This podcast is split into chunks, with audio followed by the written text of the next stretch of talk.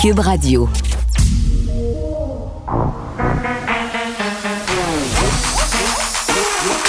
Elle a une opinion sur tous les sujets. Pour elle, toutes les questions peuvent être posées. Geneviève Peterson. Cube, Radio. Salut tout le monde, bienvenue à l'émission. On aura ce point de presse aux alentours de 14 h François Legault qui devrait annoncer la prochaine euh, étape de déconfinement. Ben, les prochaines étapes, parce qu'évidemment, il n'y en aura pas qu'une seule. C'était dans les cartons déjà de parler de rouverture euh, des salles à manger. Là. Deux dates qui étaient, si on veut, au calendrier, 31 euh, janvier et 8 février. Pourquoi 8 février? Ben, parce qu'on voulait laisser bénéficier peut-être aux restaurateurs d'une période de grâce au niveau des aides. Là, la première semaine du mois, donc sept jours. Mais bon, euh, semblerait-il qu'on aura droit à la rouverture des salles à manger, des restaurants dès le 31 janvier. Donc, ça vient très, très vite. Là. C'est lundi. On sait que beaucoup de restaurateurs décident de garder leur établissement fermé les lundis, euh, mais tout de même, ça laisse peu de temps pour se préparer. Je suis certaine qu'on reçoit ça quand même avec joie dans le milieu, mais il faut se revirer de bord, il faut appeler les fournisseurs, il faut être prêt à recevoir les gens. C'est tenté que ce matin, je prenais un petit peu la température de l'eau. J'ai texté quelques amis restaurateurs qui me disaient ben nous, on va attendre un petit peu de trois jours justement là, pour voir qui est là, qui est pas là, qu'est-ce que qu'est-ce que c'est possible d'avoir au niveau justement des denrées. Il faut rappeler les fournisseurs. Février aussi, fin janvier, c'est une période assez calme en restauration. Euh, mais voilà, ce sont quand même d'excellentes nouvelles pour ce milieu-là. Ça concorde avec la reprise des sports. Euh, chez les jeunes, je souligne au passage que ce sont seulement les pratiques. Là. On ne sera pas en compétition, il n'y aura pas de tournoi. Euh, les sports aussi professionnels, comme le Canadien de Montréal, pensez pas que demain matin, on va tout être au centre belle avec notre boc de bière puis notre chandail du Canadien. C'est pas pour tout de suite. là. C'est un plan graduel de déconfinement.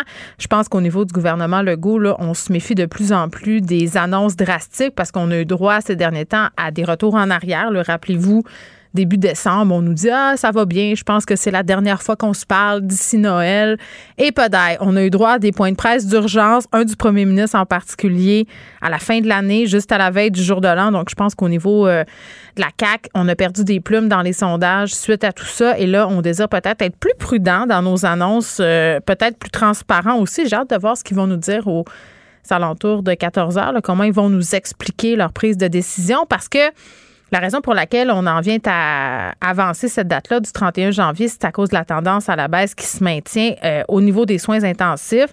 On a moins de patients, on a moins de gens hospitalisés, on a moins de cas, mais en même temps, on teste moins aussi. Donc ça, ça, reste quand même euh, Bon, euh, pas très fiable, comme on l'a dit précédemment, au niveau des points de presse. Maintenant, on mesure la gravité pandémique à l'aide justement des hospitalisations et plus nécessairement au niveau des cas. Et comment ça devrait se passer, là, euh, c'est que maximum de quatre personnes euh, à une table au restaurant ou deux résidences. Donc, on pourra retrouver, si on veut, ce plaisir perdu de partager un repas au restaurant. Et, bon, euh, là, euh, on aura aussi possiblement des annonces au niveau des salles de cinéma, les salles de spectacle. Euh, on annoncerait une rouverture pour le 7 février. Là, c'est ce qu'apprenait le bureau parlementaire du journal de Montréal. on sait que le milieu de la culture a été durement touché. Les salles de cinéma, le passeport vaccinal, par ailleurs, qui sera toujours requis pour accéder à ces établissements. Et on n'a pas de nouvelles concernant les bars, les spas, les gyms. Et comme j'en discutais hier, j'ai de la misère à concevoir dans quel monde on peut se dire que c'est sécuritaire d'aller s'asseoir dans un restaurant et pas sécuritaire d'aller dans un gym masqué. Et c'est rien contre les restaurateurs. Vous connaissez ma position sur les restaurants, mais je trouve qu'il y a une certaine injustice. Je trouve qu'il y a moyen d'organiser des choses euh, dans les gyms. On parlait hier à M. Hardy là, du regroupement des gyms qui disait euh, on a fait des investissements, c'est sécuritaire, il faut penser à la santé mentale des gens. Puis parlant de santé mentale, on aura Lionel Carman tout de suite après Nicole tantôt. Vraiment une grosse annonce, là, un milliard de dollars sur cinq ans pour investir en santé mentale. J'ai plusieurs, plusieurs, plusieurs questions pour M. Carman parce que c'est sûr c'est une belle annonce. C'est sûr que de mettre un milliard de dollars, euh, c'est extraordinaire. Mais, encore là, est-ce que je vais reprendre ma formule éculée qu'on utilise depuis quelques jours déjà? Est-ce que l'argent va être à l'écran? autrement dit, est-ce que les gens dans le milieu, là, qui sont sur le terrain, les psychologues, les psychoéducateurs, les psychiatres, les pédopsychiatres, est-ce que ces gens-là vont en voir la couleur? Est-ce que ça va se traduire par un meilleur accès à ces professionnels de la santé-là? Pour de vrai, je comprends qu'on fait des annonces, je comprends qu'on facilite, je comprends qu'en première ligne, on met des lignes d'écoute, des lignes d'aide et qu'on dit que personne ne sera laissé de côté. Mais c'est drôle, hein? Moi, quand je parle aux gens à qui ça arrive dans la vraie vie, là, euh, c'est très, très, très difficile d'avoir accès à des soins en santé mentale, à moins d'être vraiment, vraiment très, très en détresse. Et même encore là, euh, il y a des gens qui tombent entre les craques du tapis. Donc, beaucoup de questions pour M. Carman, qui sera là dans quelques instants après Nicole Gibault.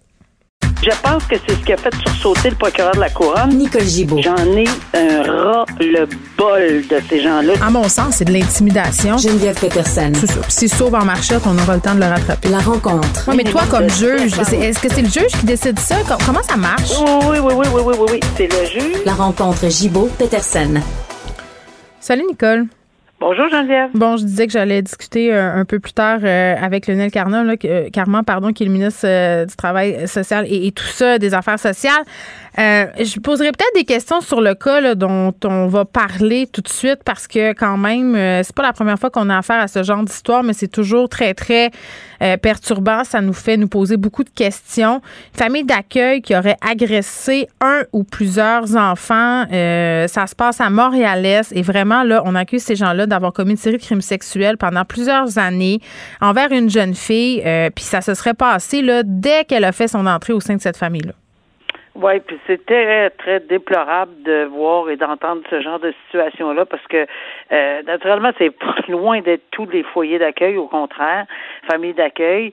Mais quand on entend, des, on entend ce genre d'histoire-là, bien évidemment, euh, les policiers cherchent s'il y a d'autres, parce que euh, s'il y a d'autres personnes qui auraient été victimes, des victimes, évidemment, la victime mm. présentement elle est présumée, c'est sûr, euh, parce qu'évidemment ces gens-là nient catégoriquement avoir commis ces actes-là. Euh, toutefois, M. Guernon a un antécédent judiciaire, judiciaire en semblable matière. Et, tu veux dire en matière d'agression sexuelle? Oui, il avait plaidé coupable dans le passé, euh, alors que je me souviens plus en quelle année là, mais hmm. c'est indiqué qu'il avait plaidé coupable dans le passé, mais qu'il n'y avait pas d'argent. C'est en 94 qu'il a plaidé coupable. Alors il n'y avait pas. Euh, il n'y avait pas assez d'argent pour se payer un avocat, donc il plaide hmm. coupable. Hmm. Alors, et, fait à noter, Nicole, qui est quand même assez pertinent dans la cause qui nous occupe, là, euh, c'était pour des gestes attentats à la pudeur commis sur des filles d'âge mineur qui étaient hébergées dans son foyer d'accueil. Donc, tu sais, on, est dans la même veine. On est exactement dans la même veine, puis je reviens à lorsqu'il dit ben moi j'avais pas d'argent puis je plaide coupable, c'est parce mm. qu'il y a des conséquences à plaider coupable. Combien de fois j'ai entendu ça? J'ai pas le temps, c'est mon avocat, je suis pas coupable, mais j'ai plaidé coupable quand même, puis etc. Sauf mm. que moi, quand je les revoyais deux, trois, quatre, cinq ans après, ben ça fait partie du casier judiciaire, ça fait partie des antécédents, ça fait partie des facteurs aggravants parce que c'est une c'est des accusations en semblable matière. Ici, c'est sûr qu'il y a toujours la présomption d'innocence, mais en ce moment, on fait une enquête exhaustive parce que c'est sûr qu'il y a eu d'autres personnes qui euh, qui ont été hébergées apparemment euh, en foyer de en famille d'accueil par ces gens-là. Donc il s'agit du père, de la mère et de leur fille. Euh, tous les trois sont accusés de ce genre de gestes sur des mineurs. Hmm. Oui, bon, puis ça nous fait quand même, alors qu'une crise de confiance envers la DPJ, puis moi, je, regardais ça, tu sais, condamné en 1994, cette petite fille-là arrive quand dans leur famille? Est-ce qu'il y avait eu vent de ces affaires-là avant d'accepter leur dossier? Je veux dire, ça pose toutes sortes de questions. Une mère complotiste qui pourra pas empêcher ses enfants de se faire vacciner. On en voit de plus en plus, Nicole, des histoires comme ça, des parents qui perdent des droits de garde, des droits d'accès, euh, une certaine autorité parentale parce qu'ils ont un discours complotiste, anti-vax et veulent pas que leurs enfants soient vaccinés. L'autre parent, euh, peut-être qui partagent pas les mêmes euh, les mêmes opinions, disons ça comme ça, qui, bon, évidemment, font appel aux tribunaux pour trancher c'est rare que ça penche en faveur du parent complotiste, disons ça comme ça.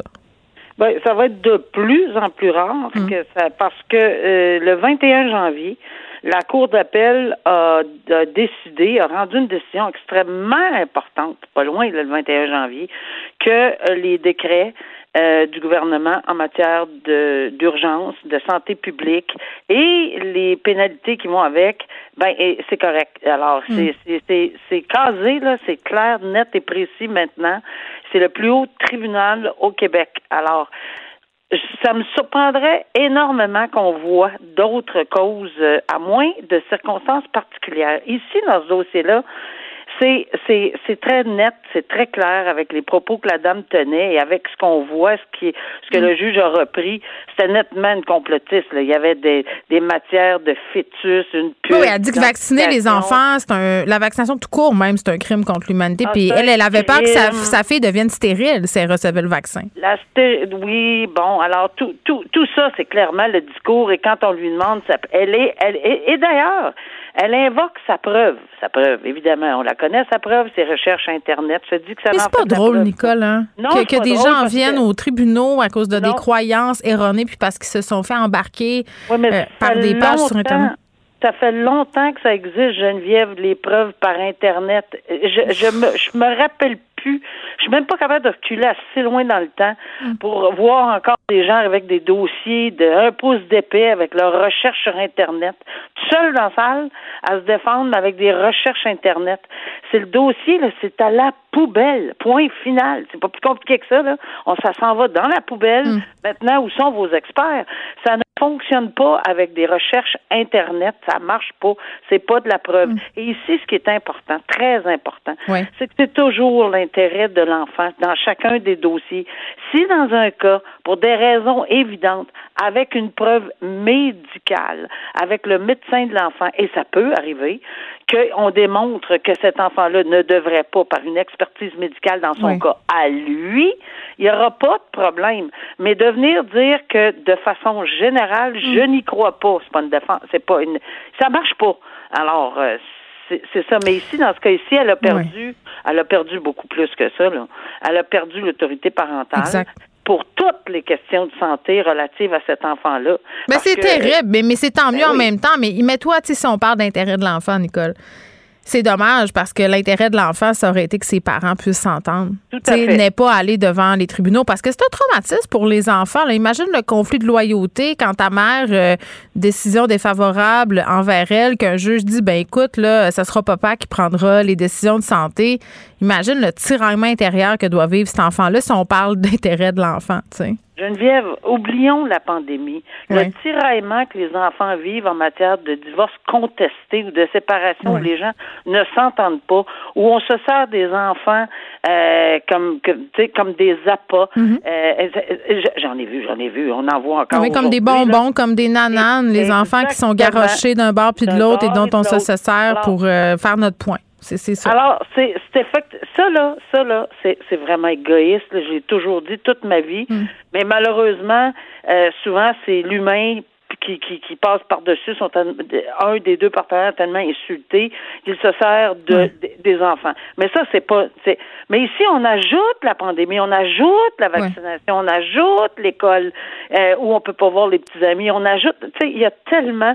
Pauvre petit, en ce moment, c'est pas évident vivre à travers une séparation ou un divorce avec tous ces irritants mm. qui les entourent. Vraiment. Euh, quand tu parlais de santé mentale tantôt, j'ose espérer qu'on va au moins leur, leur donner à eux priorité parce que c'est tout là, ils ont ben, besoin Écoute, euh, euh, je vais aller parler justement tout de suite avec Lionel Carman, euh, Nicole, et, pour vrai, tu sais, il y a eu des annonces qui ont été faites sur les gens qui veulent pas être vaccinés, là, comment on fait pour les rejoindre, comment on fait pour les convaincre, ces gens-là, parce que des fois, ça devient des croyances, ça devient des enjeux de santé mentale aussi, puis je pense que c'est important qu'on commence à considérer ça avec le plus grand des sérieux. Merci beaucoup, Nicole. À demain. À demain, au revoir.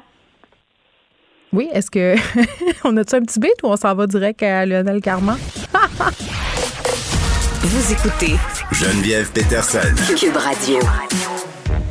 Bon, là, c'est vrai, on lui parle à Lionel Carman, ministre délégué à la Santé et aux services sociaux. Monsieur Carman, bonjour. Bonjour, Mme Peterson. Bon, euh, grosse annonce aujourd'hui quand même. Euh, vous annoncez un investissement de 1 milliard de dollars sur 5 ans pour la santé mentale au Québec. C'est très, très gros. C'est un très gros investissement. Euh, je veux qu'on commence par mettre la terre, M. Carman. Qu'est-ce que ça va permettre, cet argent-là? 1 milliard sur 5 ans? Bien, écoutez, je pense que ce qu'on veut, c'est améliorer l'accès aux services en mettant une stratégie ou une porte d'entrée bien définie et une approche interdisciplinaire où toutes les euh, professions professionnelles qui ont des capacités en santé mentale peuvent venir nous aider. Ça, ça va nous permettre de faire voir le bon patient par le bon professionnel au hmm. bon moment. Hmm. C'est une phrase qu'on utilise souvent, là, mais c'est vraiment l'approche qu'on veut avoir pour le programme Mm. euh, québécois. Et aussi, on, on inclut dans ce partenariat-là euh, les patients, euh, les organismes communautaires, en plus du réseau de la santé. Donc, tout le monde travaille ensemble. Exactement.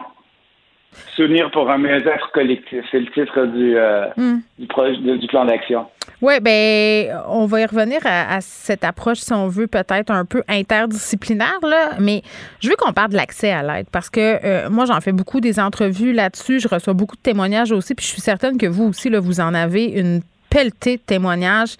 Euh, il y a toutes sortes de, de, stratégies qui ont été mises en place par le gouvernement Legault depuis le début de la pandémie là, pour avoir, si on veut, de l'aide rapidement. Par exemple, au bout du fil, là, quand on appelle l'info sociale, euh, même oui. le CLSC et tout ça. Euh, puis je pense, je me, je, je pense pas que je me trompe en disant que si je vais mal puis je veux parler à une personne, c'est assez facile pour moi de le faire. Si je, je, téléphone à un de ces services-là. Euh, ce que j'entends, M. Oui. Carman, c'est le problème d'accéder à de l'aide à moyen et à long terme. C'est là où, si on veut, c'est beaucoup plus compliqué. Ça, c'est quoi la stratégie que vous allez devoir mettre de l'avant pour que les gens aient des suivis avec la même personne pendant des mois, voire même des années, là, quand c'est nécessaire? Ben là, c'est ça. Donc là, il y a deux listes d'attente énormes au Québec oui. derrière, les, les, derrière les psychologues et les psychiatres. Mm. Fait qu'il faut, il faut diriger les patients vers les, les bonnes personnes. Parce Mm. que oui, il y a des gens qui ont des problèmes sévères, ce qu'on appelle des troubles mentaux, puis qui vont avoir besoin d'aide à long terme. Mm -hmm. Mais il y en a beaucoup qui ont souffrent juste de détresse et qui peuvent avoir des interventions à plus court terme. Mais actuellement, tout le monde attend derrière ces deux portes-là. Que nous, notre but, c'est vraiment d'envoyer de, de, de, le patient mmh. vers le bon professionnel qui va venir l'aider. Ben oui, puis j'entendais les gens ouais. dire euh, on veut remplacer les psychologues, mais c'est pas vrai ça. Moi, j'ai, moi, j'ai, quand j'étais chef de, du service de neurologie, souvent mmh. les psychologues venaient me voir pour me dire moi, je pense qu'il y a un autre professionnel qui peut être plus utile que moi dans ce dossier-là. Ça va me donner plus de temps pour passer avec ce patient-là. Ça, moi, je pense que c'est important de faire ça. Bien, c'est important, mais en même temps, il y a des gens qui ont besoin de psychologues, il y a des gens qui ont besoin de psychiatres, de pédopsychiatres, et, et c'est fou, là. Au CIS de l'Est de l'île de Montréal, il y a seulement deux pédopsychiatres pour tout couvrir le territoire. Euh, pour vrai, là, je leur ai parlé personnellement au 6 et c'est ce qu'on me dit. Et on me dit, ben écoutez, euh, ils, ils n'ont pas le temps, les pédopsychiatres, de voir tout le monde qui aurait besoin d'être vu par un pédopsychiatre. Donc, on y va avec les cas les plus graves. Et pendant ce temps-là, il y a tout plein d'enfants qui tombent dans les cracks du système. Et pour qui c'est difficile pour les parents d'aller chercher de l'aide au privé, là, ils ont tout simplement pas les moyens financiers de le faire. Donc, ça, tu sais, je comprends l'équipe multidisciplinaire, je comprends que parfois, c'est peut-être pas un psychiatre que ça prend, c'est peut-être un travailleur social, c'est peut-être un psychoéducateur. Mais pour avoir accès à ces professionnels-là, euh, il, il, va falloir en parler aussi. Là, c'est pas toujours la solution d'aller vers un autre professionnel qui doit être envisagé. Il faut que ces gens-là soient accessibles aussi à une plus grande part de la population. Bon, ben là, vous le souvez, un exemple que je connais bien, c'est la pédopsychiatrie. Bon, allez-y. Moi, j'ai fait le tour du, j'ai fait le tour du Québec. J'ai vu les listes d'attente en pédopsychiatrie. Oui. Je vous dirais qu'il y a des endroits, là, le trois quarts, c'est des patients qui attendent pour des diagnostics, des évaluations pour les troubles, suspicions de troubles du spectre de l'autisme. Oui, OK. Mais, OK. Mais par exemple, si je me rends au CHU Sainte-Justine, la liste d'attente, c'est à peu près 70 enfants seulement. Et où, pourtant, il y a toutes les équipes nécessaires, mais les CHU, ils n'ont pas de responsabilité populationnelle. Et ces diagnostics sont plus lourds, plus complexes, puis qui, ont un, qui, qui, vont nécessiter un, un, des changements euh, à plus grand terme, plus long terme. On peut les faire faire en CHU et permettre aux, aux, aux pédopsychiatres communautaires mmh. de voir les cas qui sont plus pressants. Donc, parmi, il y, a une, il y a une belle initiative pour les troubles du spectre de l'autisme où on va former des équipes dans les CHU pour venir alléger la tâche des, pédiatres, des, des mmh. pédopsychiatres communautaires. Euh, par exemple, il y a des immenses, il y a des, il y a des euh, i, i, euh, inégalités dans certains territoires. Les listes d'attente sont beaucoup plus longues. Par exemple, dans les Laurentides, je, je suis allé demander au, au, au, au psychiatre de, de Ruiz de l'Université de Montréal, mmh. du CHUM puis des autres hôpitaux de l'Université de Montréal, d'aller donner un coup de main dans les Laurentides. Parce que nous, ce qu'on veut, c'est également de l'équité entre les différentes régions. Bien, l'équité, mais quand vous me dites des choses comme le CHU n'a pas de responsabilité institutionnelle, euh, moi, je suis mère, je comprends même pas ce que ça veut dire. J'en ai aucune idée. Moi, ce que je veux, c'est de l'aide psychologique pour, par exemple, si mon enfant a besoin d'aide ou si moi, j'en ai besoin. Puis j'ai l'impression que si je me débat pas comme un diable dans l'eau bénite, si je passe pas ma journée à faire des téléphones, il se passera absolument rien. Ben, c'est ça. Puis nous, notre rôle, c'est de vous amener à la bonne porte. C'est pour ça que je crois beaucoup, beaucoup au système du 8 à 1. où c'est une porte d'entrée unique, tout le monde passe par la même porte, puis nos professionnels vous amènent au bon endroit. Parce qu'effectivement, pour tout le monde, c'est ça. Et tout le monde, tout le monde est en attente sur plusieurs listes d'attente. Nous, il faut qu'on démêle ça, que tout le monde euh, travaille ensemble pour améliorer la situation. On s'en sortira pas. Les, demandes depuis la pandémie ont augmenté de 30 à 40 ben oui. On travaille fort pour stabiliser les choses on veut que ça, commence à, à, rebaisser. Hmm. Ben oui, puis là, il y a cette annonce-là, il y a ce que vous me dites, et, on l'a vu aussi, là, je pourrais donner l'exemple des CHSLD quand on a dit il va y avoir un patron par établissement, puis vous allez voir, ça va se passer comme ci, ça va se passer comme ça, puis on a très bien vu que sur le terrain, c'était pas la réalité. Moi, quand je parle aux gens de terrain, là, ceux qui travaillent dans les écoles, ceux qui travaillent dans les hôpitaux partout, ils me disent, ben cet argent-là, est-ce qu'on va en voir la couleur? Est-ce qu'on va voir la différence sur le terrain? Moi, oui. Moi, j'ai demandé que l'argent soit envoyé rapidement. Euh, les sommes sont disponibles. Parce que il faut qu'ils soient utilisés comme du monde, les sommes. C'est ça le problème souvent. Ben, écoutez, moi, c'est on, fait un suivi très serré. On a un tableau là, de, suivi des indicateurs, hum. performance, pertinence. Puis moi, comme je vous dis, moi, une des choses, là, chaque été, là, je suis sur le terrain, je vais hum. voir les gens, je parle aux intervenants, je fais mon propre suivi également. Bien, vous avez beaucoup de suivi à faire, là, parce que là, il va falloir que vous appeliez aussi tous ceux qui ne sont pas vaccinés. Vous êtes très occupés. Ah ben ça, il y, a les, il, y a les, directrices de cliniques de vaccination qui sont euh, travaillent très fort. C'est à elles que je vais parler plutôt que de faire euh, 500 000 appels téléphoniques. oui, ben parce que vous ne serez pas sorti du bois. Euh, parlons-en de la, Je veux qu'on va en parler tantôt des, personnes qui sont anti-vax, peut-être un, peu plus, M. Carman, mais la santé mentale des jeunes, c'est quelque chose qui préoccupe tout le monde. C'est un pion sur lequel on a beaucoup tapé là, dans les points de presse, même qu'on a pris des décisions gouvernementales au nom de la santé mentale des jeunes. Là. On a dit, OK, euh, il y a le variant Omicron, mais on rouvre les écoles parce que c'est pas bon pour le développement, c'est pas bon pour la santé mentale et des jeunes et de leurs parents. Euh, moi, la semaine passée, je parlais à un chercheur. Euh, pour la première fois, on a des études qui nous montrent, là, au niveau du développement des enfants, euh, qu'il y a une augmentation de la détresse, des symptômes d'anxiété. on a des chiffres, c'est concret. augmentation générale de la détresse psychologique chez les jeunes à l'hiver 2021. on a des, un pourcentage très grand de jeunes qui ont des symptômes de dépression sévère. mais encore là, qu'est-ce qu'on va faire avec ça sur le long terme, parce que c'est bien beau de dire que les jeunes sont en détresse qu'il faut faire quelque chose, mais, mais j'ai pas l'impression qu'on a de solution à leur proposer. Ah, ben, moi, on est en action. Euh, on, est, on est en train de mettre sur pied la prévention en mm. santé mentale dans les écoles, prévention des dépendances. Euh, c'est des intervenants qui vont dans les écoles pour, mm. pour parler aux enfants, les dépister. Il y a le programme hors piste qui mm. s'étend de plus en plus d'écoles où on fait de la, euh, de, le dépistage de l'anxiété du traitement de, l'anxiété mm. par des méthodes alternatives, euh, du pleine conscience pour aider les jeunes. Euh, puis vous allez voir dans le plan de, dans le plan d'action qu'on vient de déposer, mm. il y a l'initiative pour le TSA, il y a une initiative pour le pour le TDAH également, et il y a des initiatives pour euh, la santé mentale en mm. général, avec le ministère de l'Éducation, augmenter l'accès aux activités sportives, avec le ministère de la Culture, augmenter l'aspect aux activités artistiques, culturelles, il y a, le, le, volet jeunesse est celui où il y a le plus d'action. Euh, dans notre, dans Mais il y a beaucoup d'actions, puis il y a beaucoup d'actions passées, mais les jeunes sont quand même anxieux et en détresse. Puis si la santé mentale, c'est quelque chose qui est véritablement important pour le gouvernement, puis je comprends que vous investissez une somme importante aujourd'hui, pourquoi la RAMQ ne couvre pas encore ceux qui travaillent en santé mentale? Est-ce, est-ce qu'il y a des discussions avec Christian Dubé, qui est ministre de la Santé, à cet effet-là?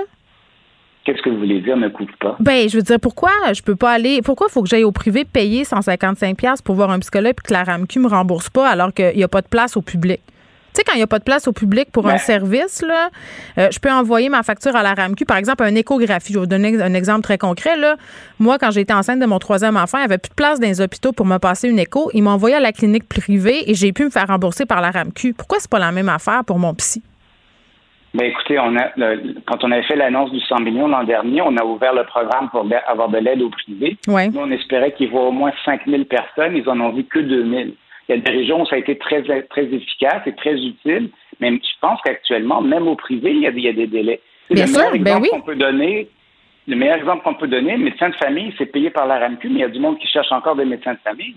Fait que nous, ce qu'on veut, c'est vraiment faciliter l'accès euh, au psychologue puis à la psychothérapie. Mais je le comprends ce bout-là, M. Carman, puis, puis c'est vraiment, c'est super, sauf que si la santé mentale, c'est aussi important que la santé physique, pourquoi on n'a pas droit à des remboursements? C'est parce que ça faciliterait la vie de beaucoup de personnes qui n'ont pas les moyens de se payer. Ça, ça désengorgerait. Ça ferait aussi que quand les gens se rendent à des services, le problème, le problème n'est pas rendu tellement grave que ça prend des suivis sur des mois, des années au lieu de des semaines. Vous comprenez ce que je veux dire? Oui, mais comme je dis, on a quand même ouvert un programme pour euh, faciliter l'accès via le privé et euh, l'aide a été quand même relativement, la réponse a été limitée. OK, mais pourquoi de base? Est-ce que vous l'expliquez comment cette réponse limitée-là? Ben parce qu'il y a des délais également dans le privé. Donc, c'est ça, c'est important. Puis aussi, ce qu'il faut se rendre compte, c'est que beaucoup des patients, euh, comme ils ont des problèmes relativement complexes quand ils sont dans le réseau mm. public, euh, ils ont besoin de, de ces multiples intervenants, pas juste du psychologue. Oui, bon, ben c'est ça, là, parce que là, je veux qu'on vienne à cette affaire d'équipe multidisciplinaire, parce que moi, ça, je trouve ça quand même ingénieux. Euh, vous l'avez dit tantôt, là, pas besoin toujours d'avoir un psychologue, un psychiatre. Euh, tu sais, on peut faire intervenir, euh, par exemple, des psychoéducateurs, des travailleuses sociales. vous, vous y croyez à cette façon de faire-là? Oui, mais comment on fait? C'est une bonne idée, là? Mais il faut que ce monde-là se parle, parce que souvent, des fois, les vases sont pas tellement communicants. Comment vous allez vous assurer que la communication est bonne puis que le patient est pris en charge globalement sans devoir toujours répéter la même histoire aux différents professionnels qu'il va voir? Ben, c'est en travaillant en équipe. On veut qu'on veut créer des équipes mm. dans les différentes euh, dans les différentes régions.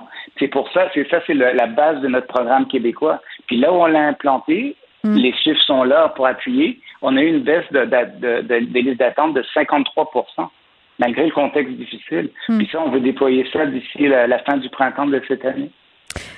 Tantôt, je parlais avec euh, l'ex-juge Nicole Gibault d'un cas où une mère a perdu son autorité parentale à cause d'idées complotistes. Elle est anti-vaccin. On en voit de plus en plus là, des gens qui embarquent dans ces croyances-là, qui vont veulent pas se faire vacciner euh, pour plein de raisons. Il y a des enjeux de santé mentale là-dedans, de détresse. Ça détruit des familles, ça crée de l'anxiété. Je veux dire, les gens qui sont anti-vax, ils sont anxieux. Vous m'avez dit tantôt, je vais parler bon, au, euh, au directeur, aux directrices des, des différents centres vaccinaux pour essayer de convaincre les gens. Ça va être quoi votre approche? Parce qu'il faut les ramener avec nous, ce monde-là. on ne peut pas toujours les mettre de côté. Mais écoutez, il y a quand même des gens qui vont refuser le vaccin. Nous, ce qu'on fait, c'est on, tend la main à tout le monde. Hmm. On, veut donner plus d'informations. On veut donner de l'information qui va être adaptée dans chaque région. Et on veut être présent sur le terrain, visible, pour que les gens puissent avoir la chance de se faire vacciner.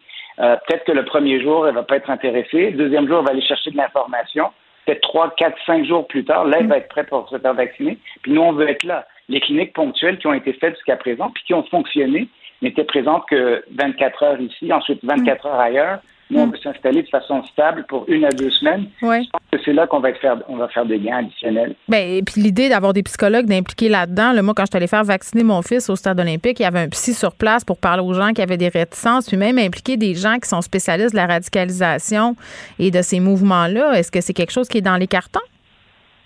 Ah, ça, on n'en a pas discuté, mais je trouve que c'est une belle proposition.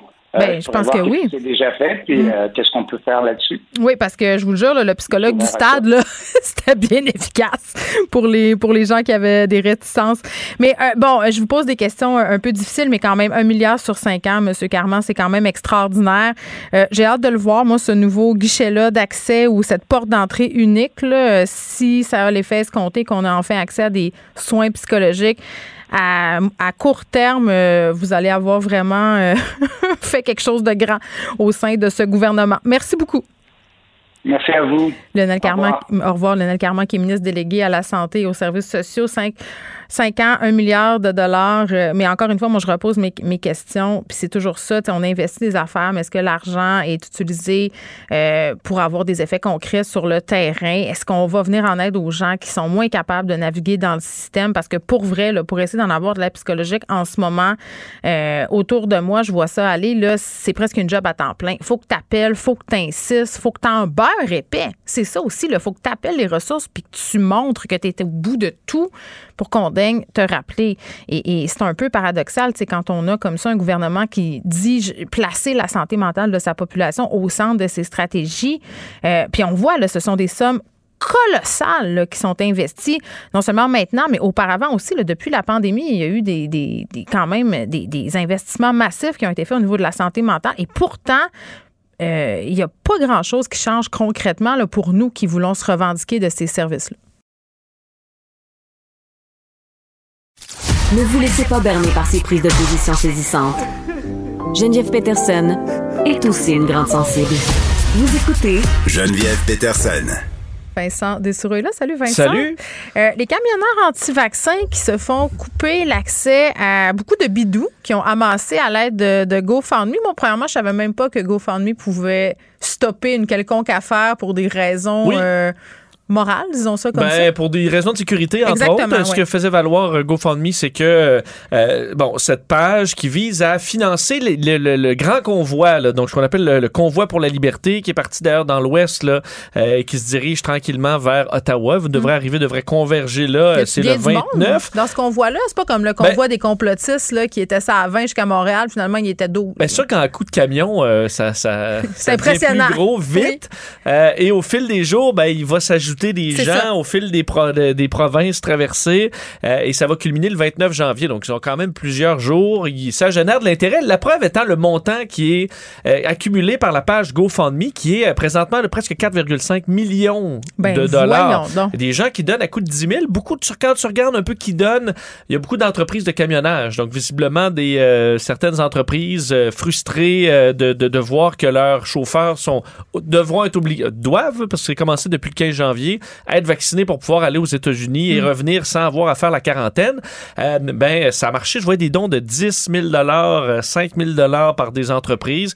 Euh, Il y a des, des, bon, des, des, des, personnes aussi qui quand le tu font. donnes à GoFundMe quand même. euh. Euh, bon, et là, euh, il y avait des inquiétudes sur où allait aller cet argent-là, comment ça allait être distribué. J'ai l'impression, par contre, que c'est c'est en voie d'être réglé. là. Si tu lis sur la page GoFundMe, on dit qu'avec euh, les gens de GoFundMe, on est à euh, analyser tout ça sur comment l'argent va être distribué. Parce que l'objectif, moi, je me disais, mais qu'est-ce qu'on veut?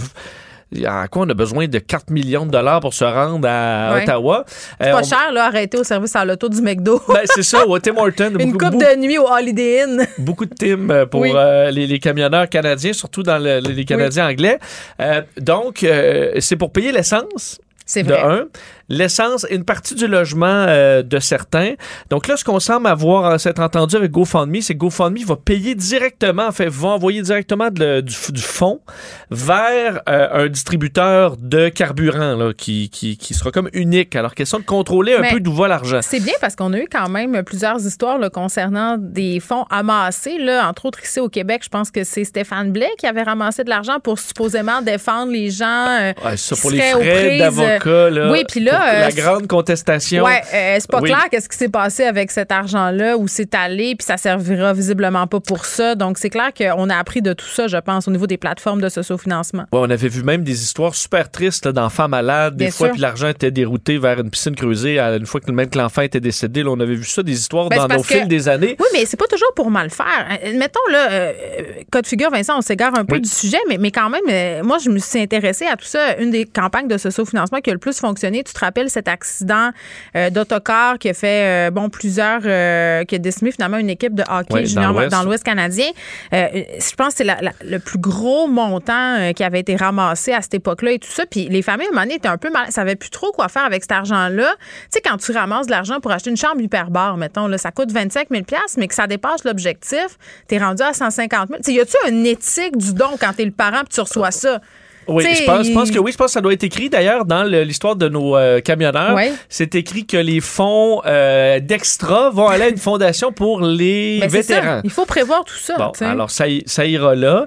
Euh, Il y a quand même des questions parce que, tu sais, sur la page GoFundMe, euh, il y a, euh, tu sais, le, le- le discours est assez, euh, bon, extrême. Là, on parle que, Hmm. hein, on décrit le gouvernement canadien comme un gouvernement tyrannique là, qui, euh, bon, fait de l'oppression de, de son peuple et que c'est c'est un petit prix à payer pour notre liberté que de donner à ce fameux GoFundMe euh, dirigé par une dame qui, qui est pas euh, bon non plus euh, bon qui est pas derrière des grands complots mais différentes histoires différentes contestations le Tamara Litch Euh, et d'ailleurs ben là on, on voit, on voit sur les réseaux sociaux cette espèce de controverse depuis quelques heures une populaire euh, bon influenceuse Elisabeth Rioux qui accusait les médias de ne pas parler de ce dossier-là Ouais. euh, plusieurs ont tenu à lui rappeler puis je vois on plusieurs en parle quand même journalistes beaucoup ben, de on a cette histoire avec les camionneurs depuis plusieurs jours. depuis Ouais, ouais. plusieurs jours. Donc, je la soupçonne de peut-être pas regarder les médias traditionnels et plutôt voir ce que les gens là, commentaient sur les réseaux sociaux. Ouais. Parce que j'ai vu beaucoup de journalistes, entre autres le journaliste du Devoir qui a fait un article là-dessus, Le Soleil,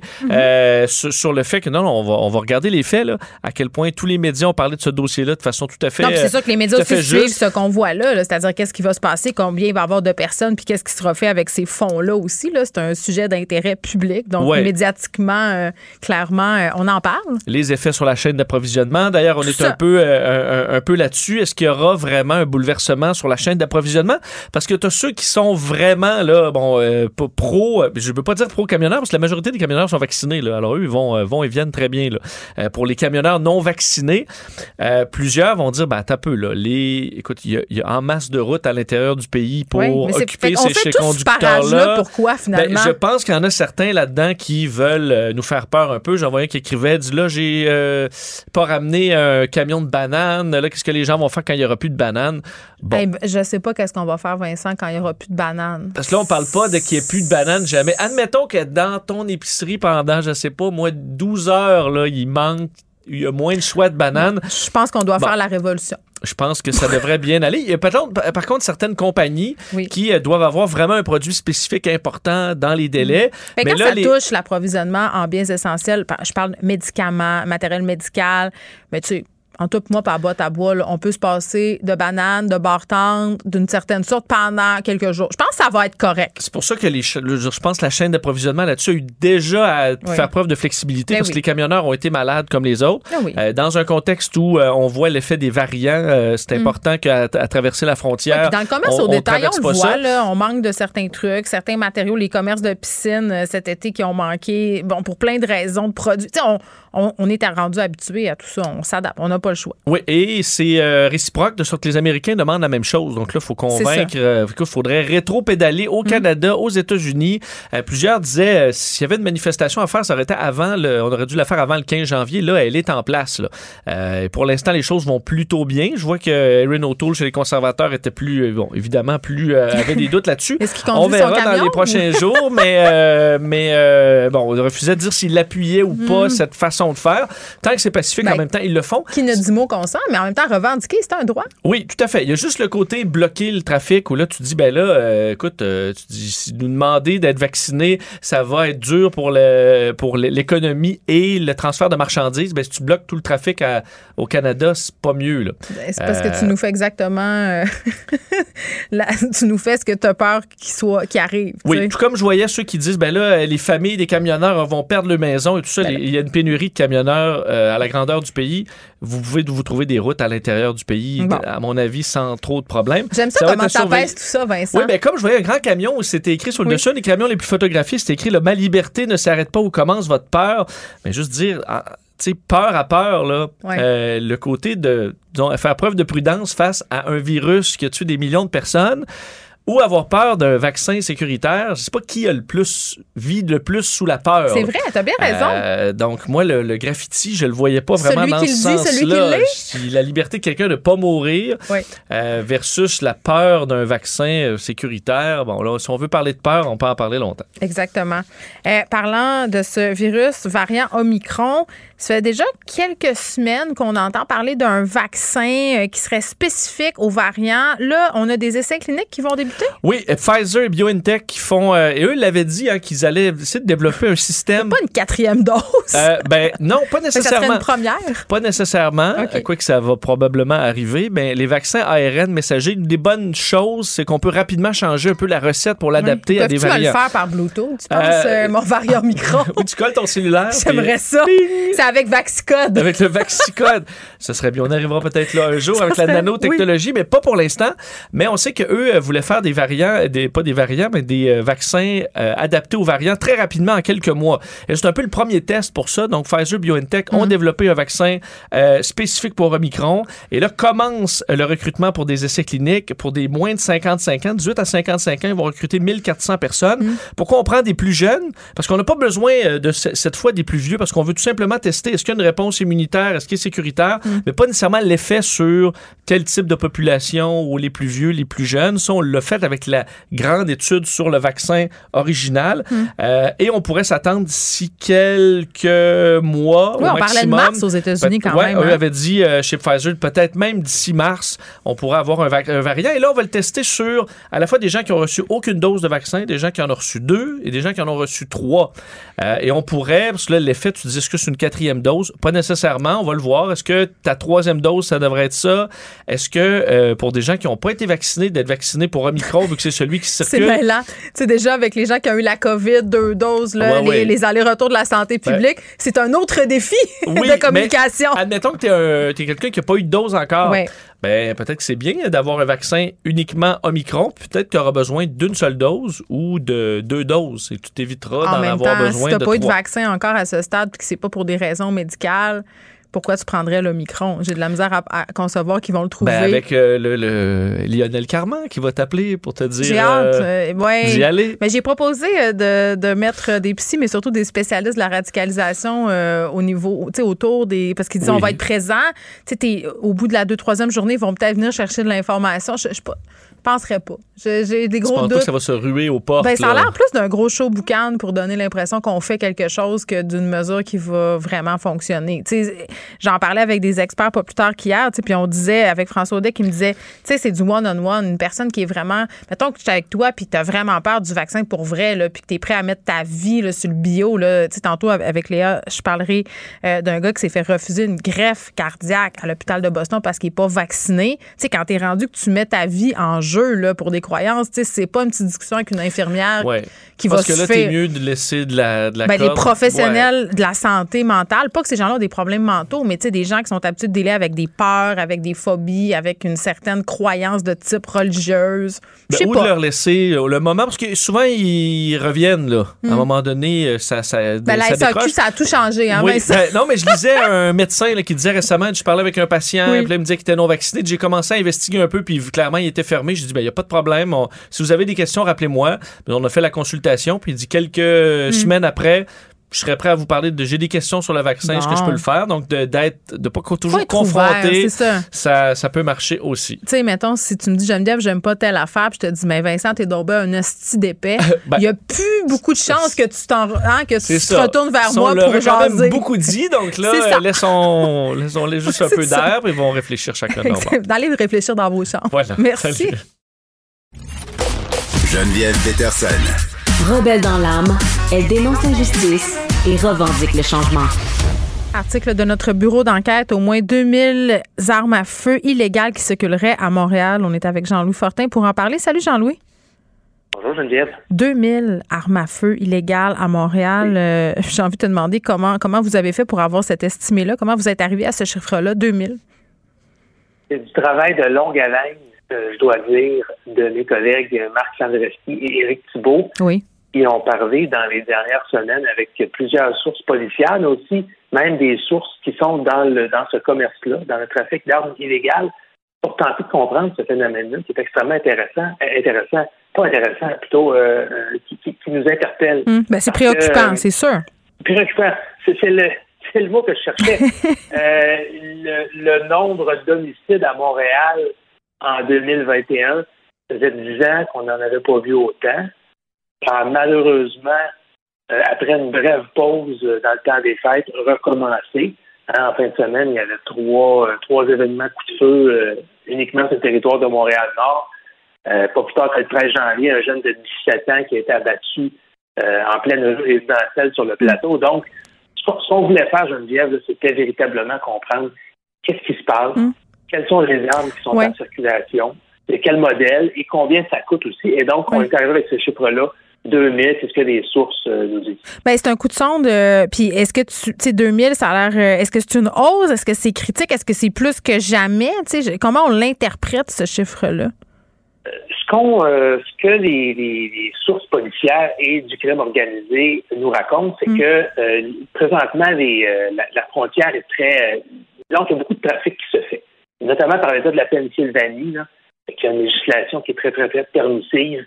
Euh, les armes entrent euh, joliment, Euh, des armes américaines, israéliennes, suédoises, et pour alimenter donc les, les fusillades dans les rues de Montréal. Et, vous irez regarder dans le Journal de Montréal la variété. On, c'est abondamment illustré. Ben, on a une représentation de chacune des armes. C'est pas des. Ben, on est loin de la carabine de chasse, disons ça comme ça. Décris-nous-les un peu, ces armes-là. De quoi ils en retournent? Ben, c'est véritablement des armes de guerre. Là. Une GZ-58 euh, qui se vend sur un marché noir entre 7 000 et 8 000 c'est une, une, carabine militaire semi-automatique. Tu peux tirer 200 coups par minute avec ça. Tu n'as même pas besoin de recharger. Donc, ça fait peur. Ça ressemble à la K-47 mm. que, les, gens connaissent bien. Euh, donc, euh, les Uzi, qui sont des, pistolets automatiques, qui peuvent tirer 900 coups par minute. Euh, un Tech 9 de la Suède, 1000 coups par minute. Euh, ça, pour 3500 à 5000 dollars, tu peux t'en procurer un. Alors, on, décrit vraiment les, hmm. sept armes qui sont les plus utilisées, incluant ce qu'on appelle dans le jargon un ghost gun, ghost pour fantôme, hmm. Euh, c'est-à-dire une, une, arme euh, avec euh, où le numéro de série euh, est soit brouillé ou soit il n'y a pas de numéro On de série. On ne peut pas retracer par la balistique ou quoi que ce soit les origines de ces armes-là. Disons que ça complique beaucoup le travail des autorités policières quand vient le temps de, de délucider un meurtre. Bon, tu nous parles euh, d'armes en vente quand même à 3, 4 000, 5 000, 7 000. C'est beaucoup d'argent, mais pas tant que ça en même temps pour se procurer des armes d'une telle puissance. Là, et ces organisations-là, souvent qui les achètent, ont les moyens de le faire. Euh, elles, viennent d'où ces, armes à feu-là? L'approvisionnement, c'est quoi? C'est d'où? Ça rentre par les États-Unis? Euh, ça, ça, ça vient par où chez nous? Donc, effectivement, il y a beaucoup de ces armes-là comme je disais un peu plus tôt, qui vient de l'État de Pennsylvanie parce que la législation en matière d'armes est très, très permissive. Ensuite, ce que les, sources nous disent, c'est qu'actuellement, c'est la pègre irlandaise qui chapeaute l'importation des armes. Euh, puis la pègre irlandaise euh, négocie directement avec les, gros distributeurs aux États-Unis. C'est pas les petits gangs de rue ou les jeunes qui tirent, qui, qui font venir ces armes-là. une fois que euh, le crime organisé irlandais ou arabe a fait importer ces armes-là à Montréal, il y a tout un réseau de, de vente, de distribution mm-hmm. qui, euh, qui euh, dans la rue, là, qui est mis en place. Mm. Et on, donne un exemple. Euh, par exemple, il y, a, il y a même une épicerie à Montréal, et ça, c'est documenté par les enquêteurs présentement, qui sert de point de vente. Alors, si toi et moi, on va faire, on, rentre par la porte principale, la porte d'entrée, on va acheter une peine de lait puis un sac de pommes, ça ressemble à n'importe quelle épicerie. Mais si on rentrait par la porte arrière, puis on était des initiés, des habitués, ben, on pourrait euh, euh, y rencontrer un, vendeur d'armes qui pourrait nous fournir une de ces euh, une, de ces armes illégales. Donc, on voit que c'est véritablement bien bien implanté. Il y, a, toute une série de techniques qui sont utilisées par, par les vendeurs. Par exemple, il y a, il y a une source du milieu criminel qui disait à mon collègue Marc Sandreski euh, quand je vends une arme, le gars doit me payer d'abord. Ensuite, je donne l'arme, évidemment, qui n'est pas chargée. Parce que sinon, il pourrait vouloir peut-être me tuer avec le gun que je suis en train de lui vendre. Puis ensuite seulement, je lui transmets les munitions. Alors, hmm. il y a vraiment des façons de faire maintenant qui sont établies. On s'assure que l'arme est une arme neuve et non pas une arme usagée, hein, parce hmm. que c'est entre les mains une arme qui a servi à commettre un, un homicide la semaine passée est probablement dans le trouble. Donc, euh, c'est assez, euh, assez inquiétant de voir à quel point maintenant hmm. le trafic d'armes et la vente d'armes dans la rue est bien organisé et bien structuré pour que les gangs de rue et les gens s'en procurent. Oui, puis on a un problème. Tu mentionnais ce jeune homme de 17 ans qui a perdu la vie. Il y en a eu d'autres aussi là, au cours euh, de l'année qui vient de se terminer comment on s'attaque à cette circulation-là, Jean-Louis? Parce que moi, quand je regarde ça, euh, bon, ça relève du fédéral, euh, la mairesse de Montréal qui demande à Justin Trudeau d'agir, euh, le provincial qui se positionne aussi là-dedans. Tout le monde se lance la balle, mais, mais les armes, elles continuent d'entrer pendant ce temps-là. Il n'y a pas de solution miracle. Puis, t'as beau avoir toutes les conférences de presse que tu veux de Geneviève Guilbeault, de Valérie Plante, du gouvernement fédéral qui annonce des enveloppes d'argent ce que ça prend, c'est une. Il faut que les réseaux euh, policiers soient très bien informés sur le terrain. il faut que les enquêteurs euh, soient euh, de travail main dans la main avec les, agents sur le terrain, les patrouilleurs, pour savoir pour savoir exactement à qui ils ont affaire. Et il faut aussi, et ça, des fois, c'est on, a tendance à éviter un peu cette réalité-là. Il faut pas il faut pas négliger toutes les armes qui rentrent, par exemple, en territoire euh, en territoire noir. À quoi ça se naît aussi. Oui, mais pourquoi on n'est pas capable euh, d'agir? Les autorités ont, ont, de la misère à, procéder sur ce territoire-là. Pourquoi? C'est extrêmement tabou pour certains enquêteurs, nous a-t-on dit, de s'attaquer à la problématique. Euh, entre autres parce que on, travaille avec des sensibilités particulières. Il y, y a des, certains membres criminalisés de ces communautés-là hmm. qui, dans le jargon, on appelle ça la watch. Donc, chaque fois qu'il y a un véhicule de police euh, qui s'amène, qui, entre sur le territoire, on, fait comprendre aux policiers qui sont pas sont pas chez eux, ils doivent euh, déguerpir. Euh, ce qu'on nous dit également, c'est qu'il y a eu certains, entre autres un jugement de la Cour du Québec où un policier, en voulant se procurer dans un document légal, il voulait un mandat de perquisition, il y avait, bon, euh, état des difficultés à faire enquête en territoire euh, de se Puis le mm. juge disait que le policier, euh, bon, euh, faisait circuler des stéréotypes. Oui, on parle beaucoup de, racisme systémique en ce moment, puis il y a eu des incidents qui peut-être font qu'en ce moment, certains policiers, puis on l'a vu dans le cas d'autres communautés, là, hésitent à intervenir. Mais ce qui est un fait, au-delà des, des stéréotypes malheureux qui peuvent, qui peuvent, et des préjugés qui peuvent effectivement exister, c'est un fait que présentement, la lutte à l'importation des armes à feu ne se fait vraiment pas dans des conditions optimales euh, à mm. Ouais. Et, il faut, c'est vraiment un défi pour Yann Lafrenière, euh, entre autres. C'est vrai. Mais en même temps, c'est un ancien policier, fait qu'il est bien positionné pour comprendre ces enjeux-là aussi. Là. Effectivement, mais pour que euh, les choses s'améliorent, il va vraiment falloir que, autant la Sûreté du Québec, le SPVM, mais aussi la police noire, trouvent le moyen de travailler ensemble. Puis on sait, là, ça fait des années que c'est difficile, parce que, ultimement, quand ces armes-là finissent entre les mains d'adolescents dans les rues de Montréal, qui sont euh, plus ou moins hors de contrôle, selon nos sources, qui tirent euh, sans, prévenir. Hmm. Euh, on, on, on, peut plus, on peut plus se contenter, euh, comme dans les dernières décennies, d'avoir les bras croisés. Mais non, là, écoute, Jean-Louis, là. Mais non. Puis en fin de semaine, euh, bon, des gens qui ont été blessés, des coups de feu, je veux dire, il n'y a plus de fin et les incidents sont de plus en plus rapprochés. Là, clairement, il faudra trouver une solution à ce problème de circulation d'armes à Montréal. 2000 armes à feu illégales quand même qui circuleraient sur l'île. Jean-Louis Fortin, merci. Allez lire ça. C'est un dossier qui a été fait par notre bureau d'enquête. C'est disponible sur le site du Journal de Montréal et dans le Journal papier aussi bien. Joignez-vous à la discussion. Appelez ou textez le 187 Cube Radio 1877 827 2346. Hello. Cube Radio. Les rencontres de l'heure. Elsie Lefebvre et Marc-André Leclerc. La rencontre Lefebvre Leclerc. Salut à vous deux. Allô? Bon, on voit François Legault et son équipe qui s'installent pour ce point de presse. Bien entendu, on va écouter ça ensemble et on va revenir euh, sur ces assouplissements des mesures sanitaires au Québec dans quelques instants. Premier ministre du Québec, en direct de Montréal. Du tunnel, ben, je pense qu'on peut dire aujourd'hui qu'on est sorti du tunnel. Par contre, le train de la santé est magané, puis il est magané depuis plusieurs années.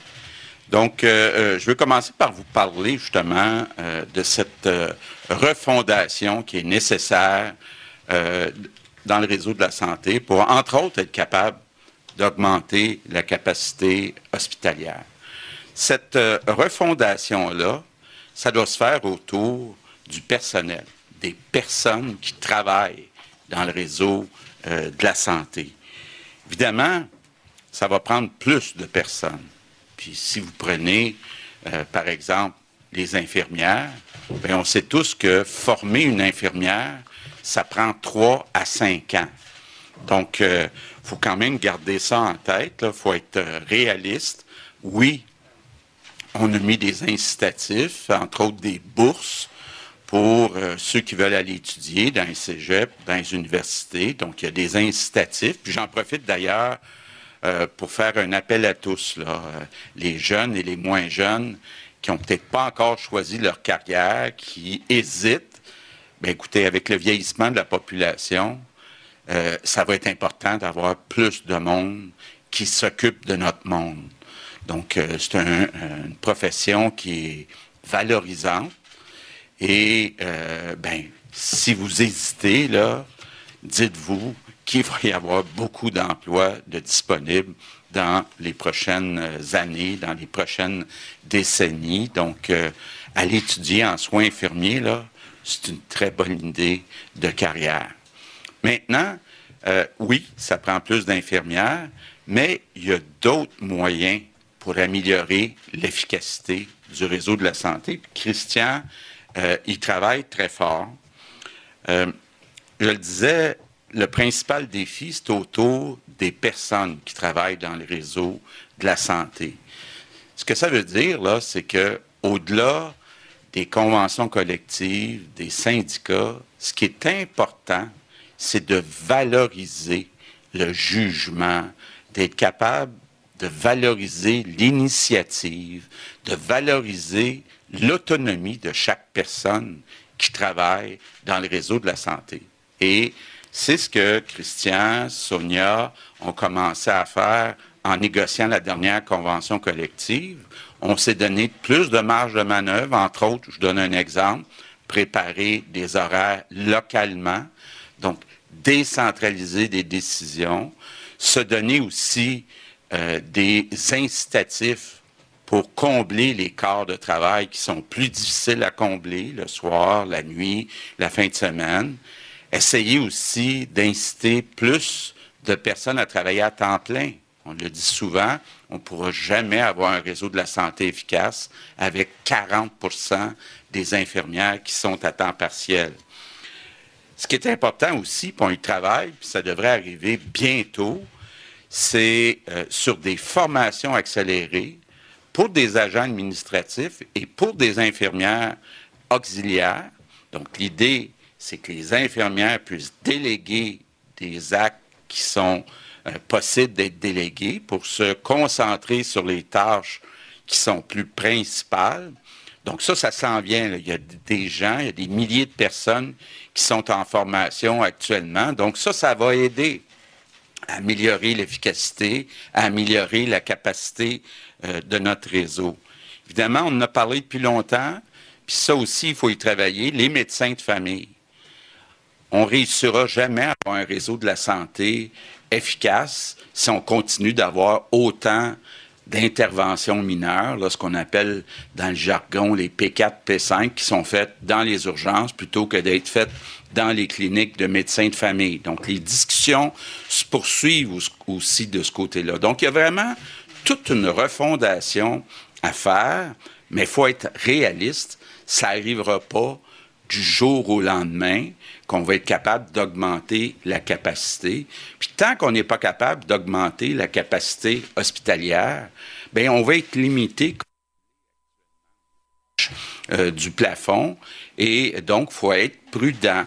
Donc euh, en attendant, on n'a pas le choix que d'être responsable, nous au gouvernement, mais aussi tous les citoyens au Québec. Je reviens sur la situation avec quelques chiffres. Bon, la semaine passée, on avait à peu près 3400 hospitalisations COVID. Euh, hier soir, on a terminé à 3278. Donc, il y a une baisse, mais comme vous le voyez, ça baisse pas vite. Donc, hier soir, on a passé, euh, Christian et moi, là, plus de deux heures avec les experts de l'INSPQ, les experts de l'INES, les experts de la santé publique. Puis ce que nous disent les experts, c'est qu'il devrait y avoir une petite baisse des hospitalisations dans les prochaines semaines, mais l'intervalle de confiance est très large. Donc, est-ce que ça va être petit? Est-ce qu'on va être stabilisé? Est-ce qu'il va y avoir une forte baisse? Il y a beaucoup d'incertitudes actuellement. Puis, il ne faut pas oublier aussi qu'on a toujours 12 000 travailleurs qui sont absents dans le réseau de la santé. Bon. Donc, c'est la situation qu'on a devant nous. je le disais, il faut être responsable. Je comprends, on est tous conscients là, que beaucoup de Québécois sont tannés, sont tannés des consignes. Ça fait 22 mois. Je comprends aussi qu'il y a beaucoup de Québécois que ça commence à affecter leur santé mentale.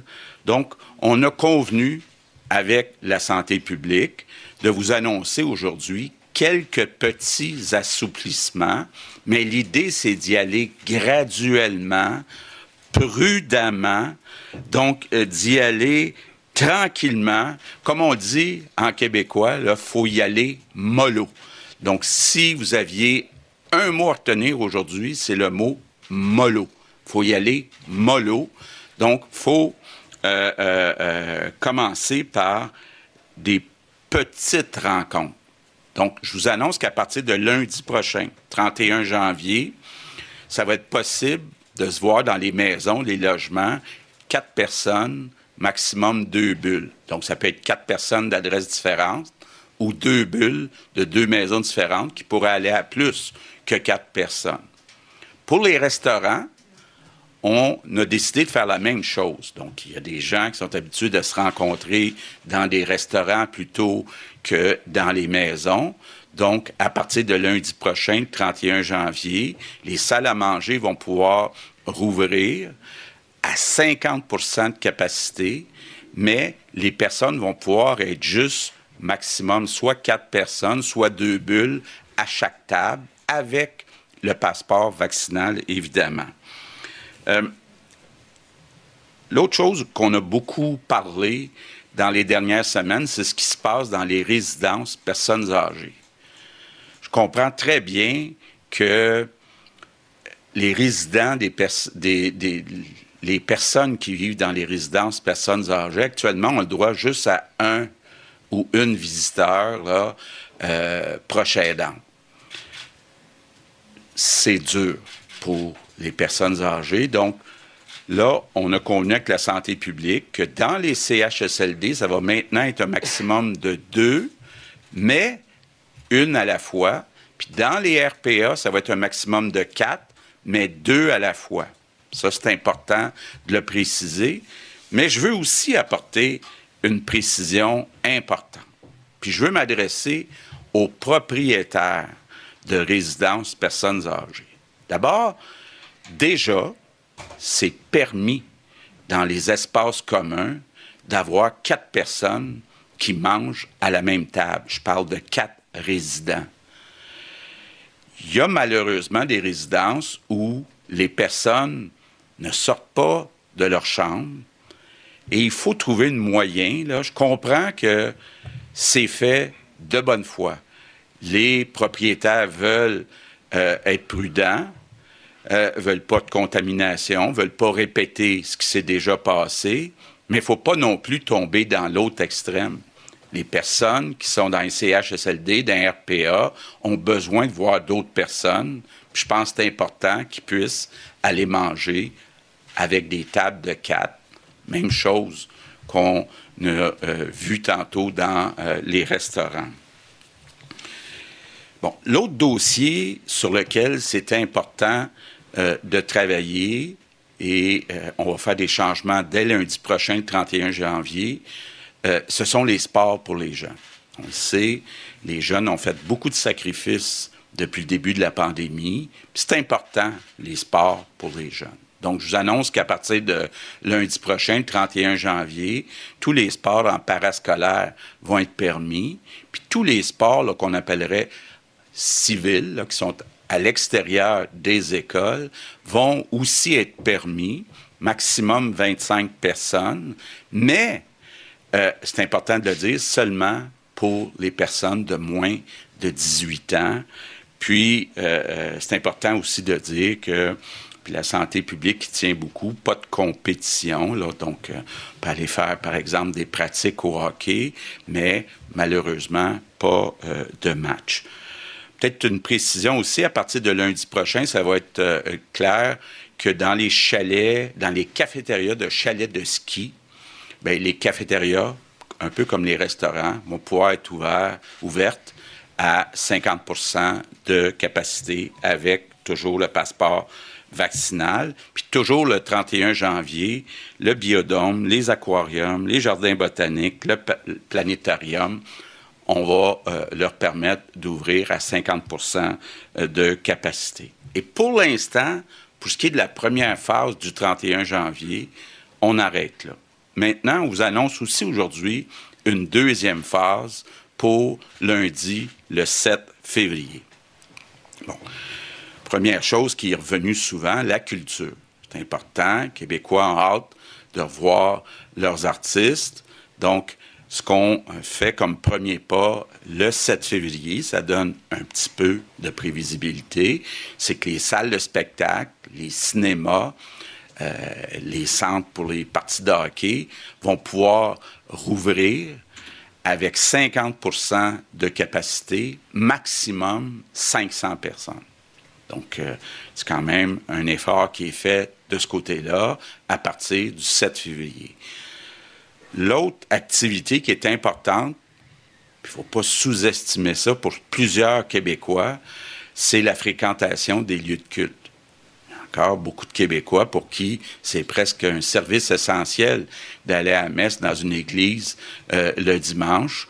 Donc, on va permettre, à partir du 7 février, la rouverture, la réouverture, pardon, des lieux de culte, 50% de capacité, maximum 250 personnes, ce qui revient à peu près au même là, euh, dans euh, les églises, puis toujours avec le passeport vaccinal, sauf pour les funérailles et les salons funéraires, où pour des raisons humanitaires, on va permettre 50 personnes, et ce, sans obligation euh, de passeport vaccinal. Donc, les assouplissements qu'on annonce aujourd'hui s'arrêtent là. Je sais qu'il y a des activités qui sont pas mentionnées. On est au courant. Je pense entre autres au sport pour les adultes. Je pense entre autres au gym. Je pense entre autres au spa. Mais pour l'instant, la santé publique nous dit que ça viendra dans une troisième étape le plus rapidement qu'on soit capable d'avoir un peu plus de certitude sur, entre autres, la situation dans euh, les hôpitaux, donc la capacité. J'ai bien entendu toutes sortes de personnes nous dire on aimerait ça avoir plus de prévisibilité, on aimerait ça avoir un calendrier pour toutes les prochaines semaines, les prochains mois, pour tout le déconfinement. Moi aussi, Christian aussi, on aurait tous souhaité avoir un calendrier plus complet, mais en même temps, je pense qu'il faut être réaliste. Quand on parle aux experts, il y a beaucoup d'incertitudes dans les prochaines semaines. Donc, il faut être responsable. Il faut être humble aussi. Parce que, on l'a vu depuis 22 mois, il y a eu cinq vagues, donc cinq hausses, cinq baisses. Qui aurait prévu au début du mois de décembre qu'on aurait un variant qui nous amènerait euh, au niveau qu'on a vu des dernières semaines, il y a encore beaucoup d'incertitudes, puis il faut être humble, puis il faut accepter de s'ajuster, et il faut être responsable, faut euh, être capable, évidemment, de prendre les décisions pour minimiser le nombre de décès, mais aussi pour respecter la capacité hospitalière.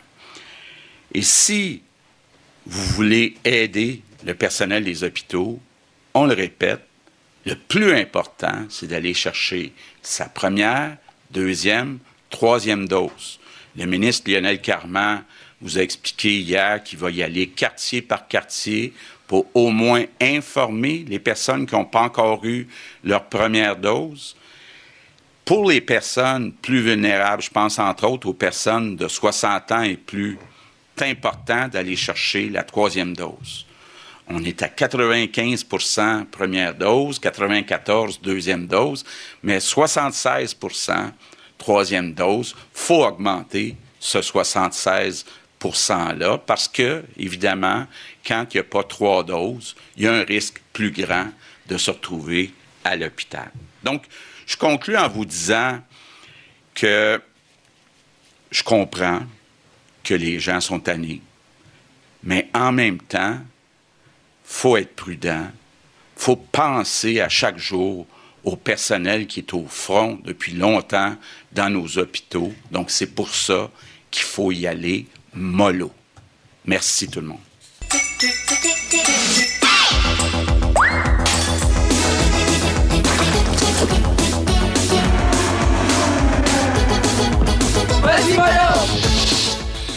Elsie Marc-André, vous rappelez-vous de vos Imolo avec André Robitaille? Oui, oui, oui, oui, ça rappelle mes hein? samedis matins. J'écoutais ça. Eh Je laissais euh, dormir mes parents et autres facilités hein, le samedi matin. C'est ce qu'on retient du point de presse de M. Legault. Hein. Lundi, on a droit à des petits allègements, mais il faudra y aller mollo, Elsie. On va y aller mollo. Euh, bon, j'ai le goût d'être positive. Euh, dans le fond, on va pouvoir recevoir à la maison, donc quand même quatre personnes ou deux bulles. Euh, ça, c'est quand même un gros morceau. Euh, bon, les CHSLD nous en a parlé, beaucoup d'isolement des aînés, tout ça. Euh, le sport pour les jeunes, alléluia. Donc, les jeunes ont fait des grands sacrifices. Malheureusement, ils ne pourront pas pratiquer leur sport. Donc, j'espère que les associations sportives vont capter le message qu'ils vont devoir reporter les saisons pour qu'on puisse le prolonger un peu. les chalets de ski, wow, les cafétérias, biodôme jardin botanique. Puis, euh, ben, un peu de, un peu, un peu d'espoir pour euh, la culture, les salles de spectacle, les cinémas, 50% dans une semaine. Donc, euh, ben, dans dix jours environ. Donc, ça, je pense que aussi c'est une bonne nouvelle.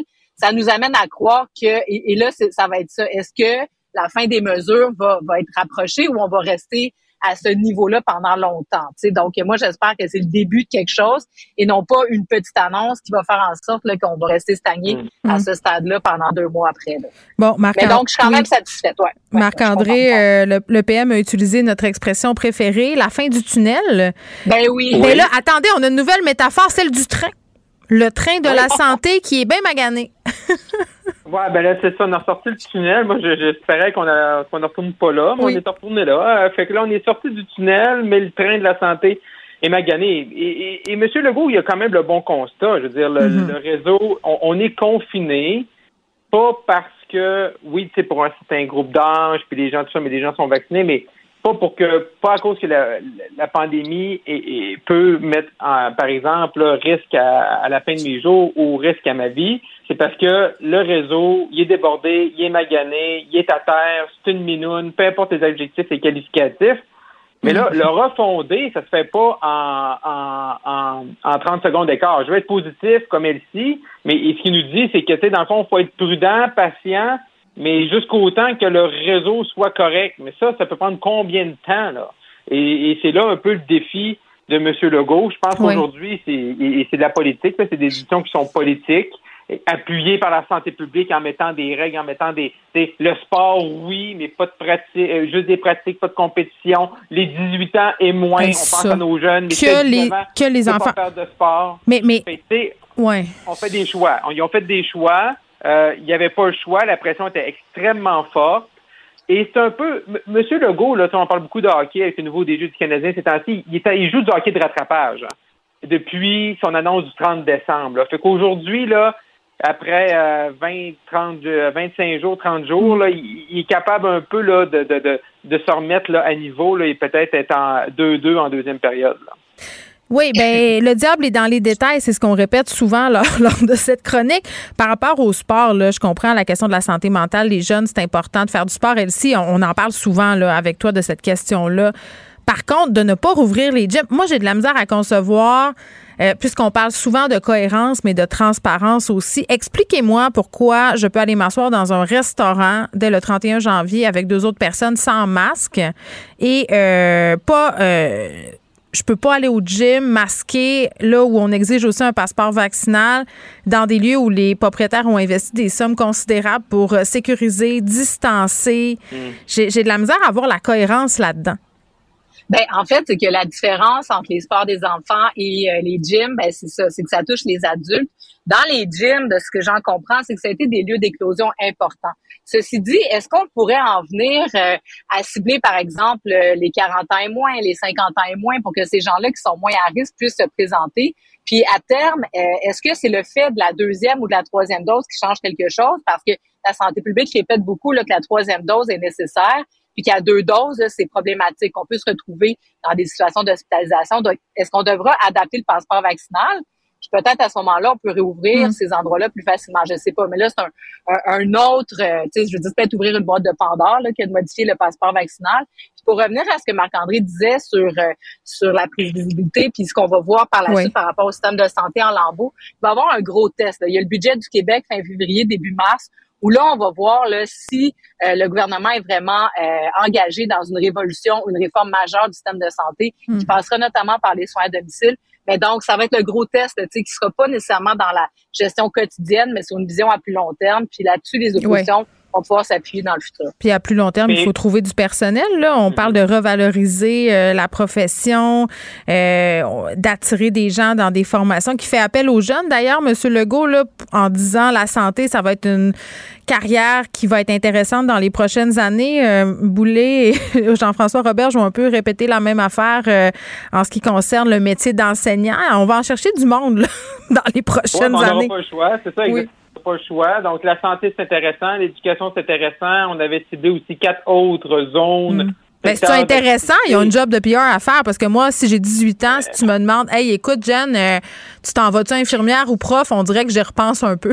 Je suis pas sûre. Ben, c'est pas juste, c'est ça, parce que c'est pas juste une question de conditions, c'est pas juste une question de salaire, c'est une question que les gens, euh, quelqu'un qui veut être euh, une étudiante ou un étudiant en soins infirmiers qui parle à une infirmière actuellement, je pense pas que c'est la meilleure porte-parole, tu sais, est cernée euh, puis qu'elle dort pas, puis elle fait des 12 heures par semaine. Mais juste, juste revenir, Geneviève, à ta question par rapport à tantôt, par rapport au gym versus un restaurant. Oui. Hier, hier soir, euh, l'émission de bilan, on recevrait, là, on recevait Nathalie, euh, la docteure Nathalie Granvaux. Oui. Elle nous expliquait que depuis qu'on fait plus le test, qu'on depuis qu'on fait plus du dépistage euh, grand public, c'est difficile d'avoir on, on teste quasiment plus, fait qu'on n'a mm. plus le nombre de cas, fait que c'est difficile, c'est difficile de prévoir ce qui s'en vient. Et, je pense que c'est là présentement qui est difficile, c'est parce que le gouvernement, là, même si on lui demande de nous, ou la santé publique, faites-nous la démonstration, exemple, que les films sont dangereux, ou faites-nous la démonstration que les sports sont dangereux, faites-nous la démonstration qu'un restaurant est plus euh, dangereux que X, Y, Z, ils sont pas capables de le faire.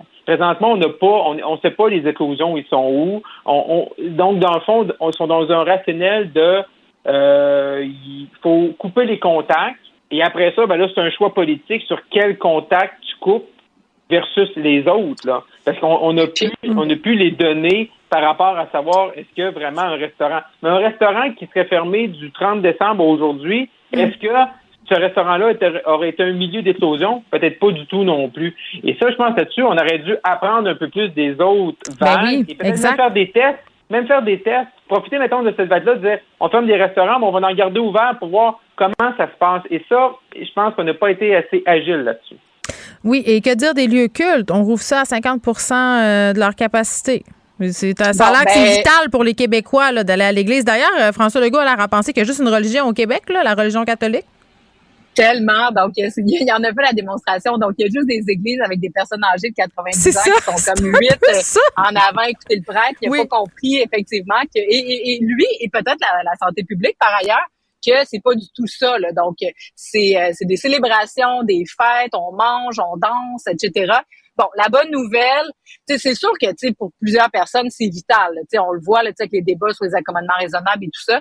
Moi, ce qui me rassure, au moins, c'est qu'on va demander le passeport vaccinal. Donc, euh, ça, va être fait? On le demande. Moi, j'habite en ben face d'une église, OK? Ici, là, mon voisin d'en face, c'est une église et je peux t'assurer qu'il n'y a aucune vérification qui se fait. Aucune. Ben, c'est là, c'est ça. Est-ce que le, c'est ça, le gouvernement va-t-il avoir le courage de se présenter pour s'assurer que ça soit fait? Ouais. Mais si ce l'était, ça pourrait être positif pour amener plusieurs communautés par ailleurs, qui sont d'ailleurs ciblées, là. Pour les, les vaccins. Oui. Exactement. Donc, tu sais, les, leaders religieux peuvent être des personnes qui peuvent convaincre une communauté entière de se faire vacciner. Mais bon, est-ce que ça va être arrivé tout ça? Je ne sais pas. Ça n'a pas hmm. l'air d'être planifié dans ce sens-là. Oui, bon, on va revenir sur ces annonces aussi en culture un peu plus tard avec Anaïs Gertin-Lacroix. Merci à vous deux. Il y aurait eu encore beaucoup à dire, mais bon, on va se reparler demain assurément. À demain. Merci, bye bye. Au revoir. Geneviève Peterson.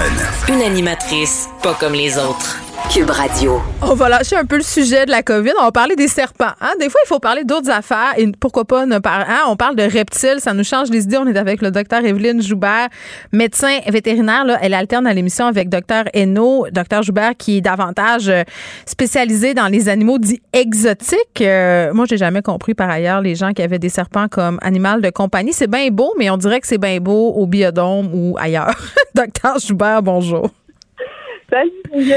Bon, un serpent. j'ai déjà eu des lézards, là, euh, mais un serpent, on dirait que je suis pas game d'aller là, j'ai trop peur.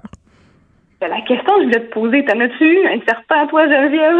Non, j'en ai pas eu un, mais, mais j'en ai déjà touché, par exemple, parce que la, raison pour laquelle, au départ, j'étais un peu réticente sur ce type d'animal c'est que tu dis dans ta tête, ah, un serpent, il me semble que ça doit être visqueux puis gluant, mais, mais pas du tout. Vraiment pas, ben en fait. C'est très doux à toucher un serpent. C'est vrai. Ils sont vraiment. Euh, sont très, très bien. C'est pas du tout gluant, c'est pas du tout visqueux, là, c'est même agréable. Mais c'est sûr que c'est pas tout le monde qui a l'attrait pour les serpents, mais il y en a qui adorent ça. je pense que soit tu adores, soit tu détestes. on peut dire que c'est un reptile un peu controversé. Je m'excuse de dire ça, j'ai une sacoche en peau de serpent qui m'a été léguée par ma mère. Paniquez pas, OK? C'est un vestige des années 80 euh, et j'en prends grand soin, mais, mais c'est le seul serpent que je suis capable d'approcher en présentiel. Docteur OK. Euh, bon, ben, pour les gens que ça intéresse, euh, comment on gère ça, des serpents, euh, au niveau des animaux de compagnie? Ben, en fait, ce que je m'étais dit, Manu, c'est que les serpents ne sont pas tellement démonstratifs. Hein. Ton chien, là, tu le sais, il est heureux, tu l'appelles, puis il parle, il branle la queue, mais oui. le serpent, c'est un peu stoïque. Hein, ça te le dit pas vraiment si c'est heureux ou c'est pas heureux. Mm. Ben, c'est comme une décoration. Moi, je vois ça de même. Un vivarium avec un serpent, c'est beau. Disons ça comme oui, c'est vrai. C'est vrai, c'est vrai. Euh, puis là, je me suis dit, ben, pour les rendre heureux, en fait, la moindre des choses qu'on puisse faire, c'est de leur offrir un environnement qui est adapté. Puis souvent, quand j'ai des, des serpents malades en consultation, souvent, c'est des problèmes de rigide. Il y a quelque chose dans son environnement fait en sorte que ce serpent-là, il tombe malade. Donc, euh, il y a des trucs, franchement, de base qu'on doit vraiment faire quand on a un serpent à la maison. Donc, premièrement, le plus important, la température. Il y a beaucoup, beaucoup de serpents qui vivent dans des températures trop froides pour eux. Et si c'est trop froid, ben souvent ils vont avoir euh, de la misère à digérer, ils vont avoir un mauvais système immunitaire. C'est toute leur fonction euh, physiologique là, va être au, ralenti parce qu'ils sont trop froids. L'important, c'est qu'on veut avoir, dans le fond, une température qui va varier entre une température plus froide d'un côté du mm. vivarium puis une température plus chaude de l'autre côté. Et là, le serpent, il peut choisir où est-ce qu'il va aller. Il va aller passer une heure ou deux dans la zone plus chaude ou une heure ou deux dans la zone plus froide, s'installer au milieu. Quand là, il y a le choix. Il faut qu'on crée un gradient de température dans notre vivarium. Puis, on peut pas juste se fier à nos sens. Ah oui, c'est chaud. Ah oui, c'est moins chaud. Ça prend deux thermomètres. C'est pas compliqué. Un thermomètre au point chaud, puis un thermomètre au point froid. On s'assure de les régler adéquatement. Puis déjà, là, on a une grosse partie de la régie qui est géré avec ça. OK, mais c'est quand même des investissements en argent qui sont considérables d'avoir tout ce matériel-là. Ben oui, c'est sûr et certain. De, en fait, au début, quand tu achètes ton serpent, tu veux aussi avoir un, tu achètes un terrarium qui soit assez grand aussi pour lui. quand il va être adulte, il hein, faut que tu prévois le, le gabarit qu'il va avoir à l'âge adulte, cet animal-là avoir un terrarium assez grand. Hmm. Ensuite de ça, il que tu le chauffes. Hein, plus qu'il est grand, c'est sûr et certain, plus que ça peut coûter cher de chauffage. Ah, à ce point-là, de faire augmenter un bill d'hydro? Ben, ça dépend de la grosseur de ton serpent. Oui, si t'as pas un anaconda, mais dans ta non, chambre. c'est ça. eux, je les laisse plus pour le biodôme, je te dirais. Je, je, les vois pas très souvent là, en consultation. Mais c'est vrai qu'il faut acheter deux thermomètres, il faut acheter un hygromètre, ça va prendre aussi des, lampes UV pour envoyer des, UVA puis des UVB. oui, il y a quand même un investissement considérable à faire dès le départ. On peut pas dire je vais acheter ça l'année prochaine. Hmm. Non, il faut, faut, faut, faut s'occuper adéquatement là, quand on veut s'occuper d'un reptile comme il faut. Oui, est-ce que, euh, docteur Joubert, il y a des reptiles, des types de serpents qui sont plus faciles à garder en captivité que d'autres? Oui, oui, certainement. C'est sûr et certain. Il y a des reptiles qui sont vraiment pas recommandés, puis il y en a des reptiles qu'on peut recommander pour des débutants. S'il y a des, des, auditeurs qui sont des débutants là, puis qui veulent des serpents, euh, je te dirais les plus faciles à garder, c'est les serpents des blés. C'est les corn snakes en anglais. Ah, ils sont beaux en euh, plus. Oui, ils sont vraiment beaux, ils sont sympathiques. Ils sont sympathiques, mais vous avez dit tantôt que c'était stoïque. mais sont, sont cute. Je pense que parce qu'ils sont pas trop gros. Je pense que c'est ce que j'apprécie. Euh, les serpents rois, les king snakes, euh, les serpents faux corail, ça, c'est vraiment trois petits serpents là, euh, assez faciles à garder pour des, des herpétophiles qui débutent. Là, des gens qui ont peut-être un peu moins d'expérience. Puis quand on a plus d'expérience, ben là, on peut s'en aller plus sur certains types de boa ou certains types de pitons, mais je ne le recommande pas pour commencer. Là. Hmm. Oui, puis en même temps, euh, j'ai envie de dire qu'il faut se renseigner encore une fois. On en revient toujours à ça, là, prendre euh, son reptile dans un endroit qui a du bon sens. Là. Euh, puis je remarque aussi que les gens, souvent, qui ont des reptiles, deviennent un peu des collectionneurs. Là. Il y en a plusieurs, mais il faut s'assurer, bien entendu, de pouvoir donner tous les soins, l'environnement adéquat nécessaire à toutes ces espèces-là. Merci beaucoup, docteur Joubert. Ben, ça m'a fait plaisir. Bye bye. Vous écoutez Geneviève Peterson. Cube Radio. Ouverture des salles à manger des restaurants dès le 31 janvier. Comment les restaurateurs vont-ils faire pour se sortir de la pénurie de main-d'œuvre? Est-ce que les robots seront la solution? Hein? Est-ce qu'on sera servi par des robots? C'est peut-être ça l'avenir, Gabriel Caron. Écoute, euh, ça s'en vient, en tout cas, du moins en Chine, c'est une option qui, euh, pas juste envisagée, c'est une option qui sera mise en place, entre autres lors des prochains Jeux olympiques là, qui ouvrent d'une seconde à l'autre mhm. à Pékin. Donc, euh, pour aller avec leur politique de zéro COVID, pour protéger les athlètes aussi, ben, les autorités ont misé sur des mhm. cantines automatisé. La chaleur humaine, un, concept tellement chinois. Écoute, c'est des robots qui vont assurer euh, le service à la cantine. En tout cas, je suis pas capable de dire ça sans rire. Pourquoi? ben, parce que les robots, ça vire toujours mal. C'est sûr que ça va mal, il va y avoir des erreurs, puis ça va mal virer. Ben c'est ça. je veux dire, moi j'ai vu tellement de films d'horreur puis de films de science-fiction qu'on dirait que ça commence de même. Là, ils commencent par te servir, puis là un moment donné ils trouvent que tu sais pas assez, puis les robots revirent contre nous autres. Ça va mal finir cette histoire-là. Mais euh, bref, il y a énormément de systèmes là euh, qui ont été mis en place. Euh, on parle de rails, donc des fois ça va être les, petits repas vont être acheminés aux tables par rails je suis pas capable de pas rire. en tout cas, ça vient vraiment me chercher. Puis pour les plus gros plats, euh, on parle de robots. Une grue. on parle vraiment de robots là, avec la mobilité euh, qui viennent te livrer ça à ta table. Ben écoute, on n'arrête plus le progrès, c'est ce que j'ai envie de te dire. Ben oui. Il y a des restaurateurs de Québec qui en ont un robot. Hein. On en avait parlé à l'époque, je crois, avec. Je pense que c'était avec Danny Saint-Pierre. Là, c'était un concept qui était mis à l'essai. Moi, j'ai l'impression que culturellement, on n'est pas rendu là. Ici, là, on ne pas. des. Je regardais, il y a une nouvelle série sur Netflix sur le, le, le nightlife asiatique et cette série-là se promène un peu partout au Japon, en Corée. Et on voit beaucoup ça, des robots, des concepts très, très automatisés. Eux autres, ils trippent. Nous autres, je pense qu'on a encore euh, un petit bout de chemin à faire à ce niveau-là, Gab. J'ai pas l'impression que ça s'en vient, mais ça serait peut-être une belle solution, la pénurie de main-d'œuvre. Je ne sais pas. Ben, Encore des robots dans les hôpitaux, dans les écoles, hein? Ben là, un beau prof robot, là, ça va te faire des belles rencontres de parents. Et eh ben écoute, il sera toujours d'accord avec moi. Je te laisse aller. Merci, Gab. Salut. Vous écoutez Geneviève Peterson. Cube Radio. Bon, on continue notre discussion sur la restauration, mais pas avec un robot. On est avec Pierre Thibault, qui est président de la nouvelle Association des bars du Québec. Salut, Pierre. Bonjour, Bon, euh, évidemment, là, on a eu droit à ce point de presse euh, où on nous a annoncé une rouverture des salles à manger pour le 31 janvier. Comment on interprète ça? Là? Moi, je vais être sûr que je comprends bien. Toi, tu représentes les bars. Les bars où on sert de la nourriture, est-ce que c'est une rouverture pour vous aussi, là, juste pour être sûr qu'on se situe bien? Oui, mais en fait, la, la, BQ, on est dans le monde indépendant, donc les bars les restaurants, je te dirais les plus petits restaurants, les restaurants indépendants qui ne sont pas des restos de chaîne, on a des euh, on a une coupe de membres, puis en même temps, euh, il faut savoir que j'essaie de faire ça clair. Dans le fond, euh, le premier permis, là, non, mais le premier permis que tu au Québec, c'est la, c'est la RACJ, c'est soit un permis de débit de boisson ou un permis de restaurant avec débit de boisson. Donc, nous, les bars, on a un permis de débit de boisson. Par contre, la Ville de Montréal ou la Ville de Québec ou les municipalités du Québec vont émettre un certificat de localisation puis un permis d'occupation qui est un permis de restaurant. Donc, on est les deux quand il y a eu la première euh, la, première vague de coupure, on n'avait pas donné le droit au restaurant euh, de, excuse-moi, au bar avec un permis dans ma de pouvoir faire de la restauration. on mm. s'était un peu insurgé en disant que écoutez, ça fait pas rapport parce que les bistrots de quartier font de la bonne bouffe.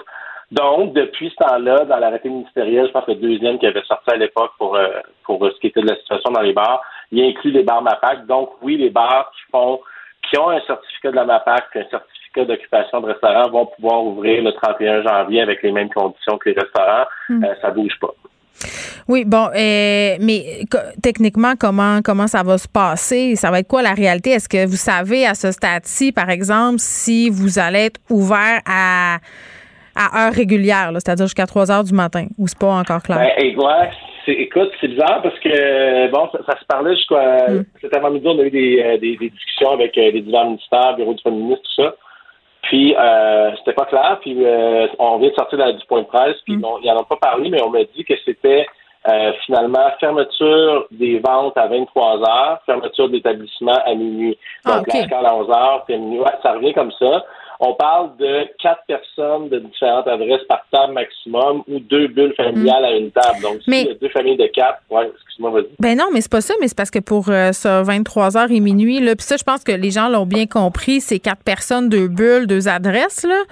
Euh, mais on revient à ce timeline, si on veut, euh, un peu de prohibition, là. on ferme de bonne heure. Toi, là, personnellement, là, je veux dire, de fermer à 23 heures ou de continuer, est-ce que ça fait une grosse différence? C'est-à-dire, est-ce que c'est vrai que les gens, passés minuit, se transforment en loup-garou tant que ça, là? non, non, mais en fait, ça dépend du secteur où tu es sur le plateau. Ou comment tu gères ton établissement, peut-être aussi, j'imagine.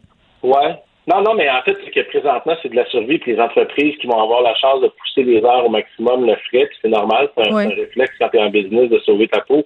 Donc, si ça avait été jusqu'à 3 heures du matin, j'imagine qu'il y aurait eu des espèces de, de salles de restaurant qui auraient fait un service de nourriture jusqu'à 3 heures du matin, puis bon, essayer de, de, profiter au maximum. Je pense que les gens, on parlait de la santé mentale dans le point de presse, puis mm. on le sent pareil autour de nous. Il y a, il y a plein de trucs qui arrivent. Je veux dire, c'est de plus en plus concret. Euh, si les restos avaient pu ouvrir jusqu'à 2 heures du matin, ben, t'es ta soirée. Euh, mais bon, en même temps, euh, oui, c'est vrai qu'ils sont un petit peu, je, dirais, sont, sont, frigides un peu au gouvernement avec cette espèce de. Pas moi qui dit, là. Nocturne. Non, non, non, mais c'est la vision nocturne que tout le monde devient débile. Oui. C'est un peu lourd, tu sais, dans la mesure où je veux dire, il y a des gens qui travaillent de soir qui pourront pas profiter. Quelqu'un qui finit, mettons, je sais pas moi, avec mais... Bon, T'as pas l'impression que c'est une question d'opinion publique à un moment donné aussi parce qu'on a vu des dérapages dans les médias, même affaire pour les gyms qui passent aussi un peu à la trappe en ce moment pour les mêmes raisons là, euh, parce qu'on a eu des cas très très médiatisés où on a eu des éclosions, des problèmes, des gens qui respectaient pas euh, le reste de l'industrie paix finalement.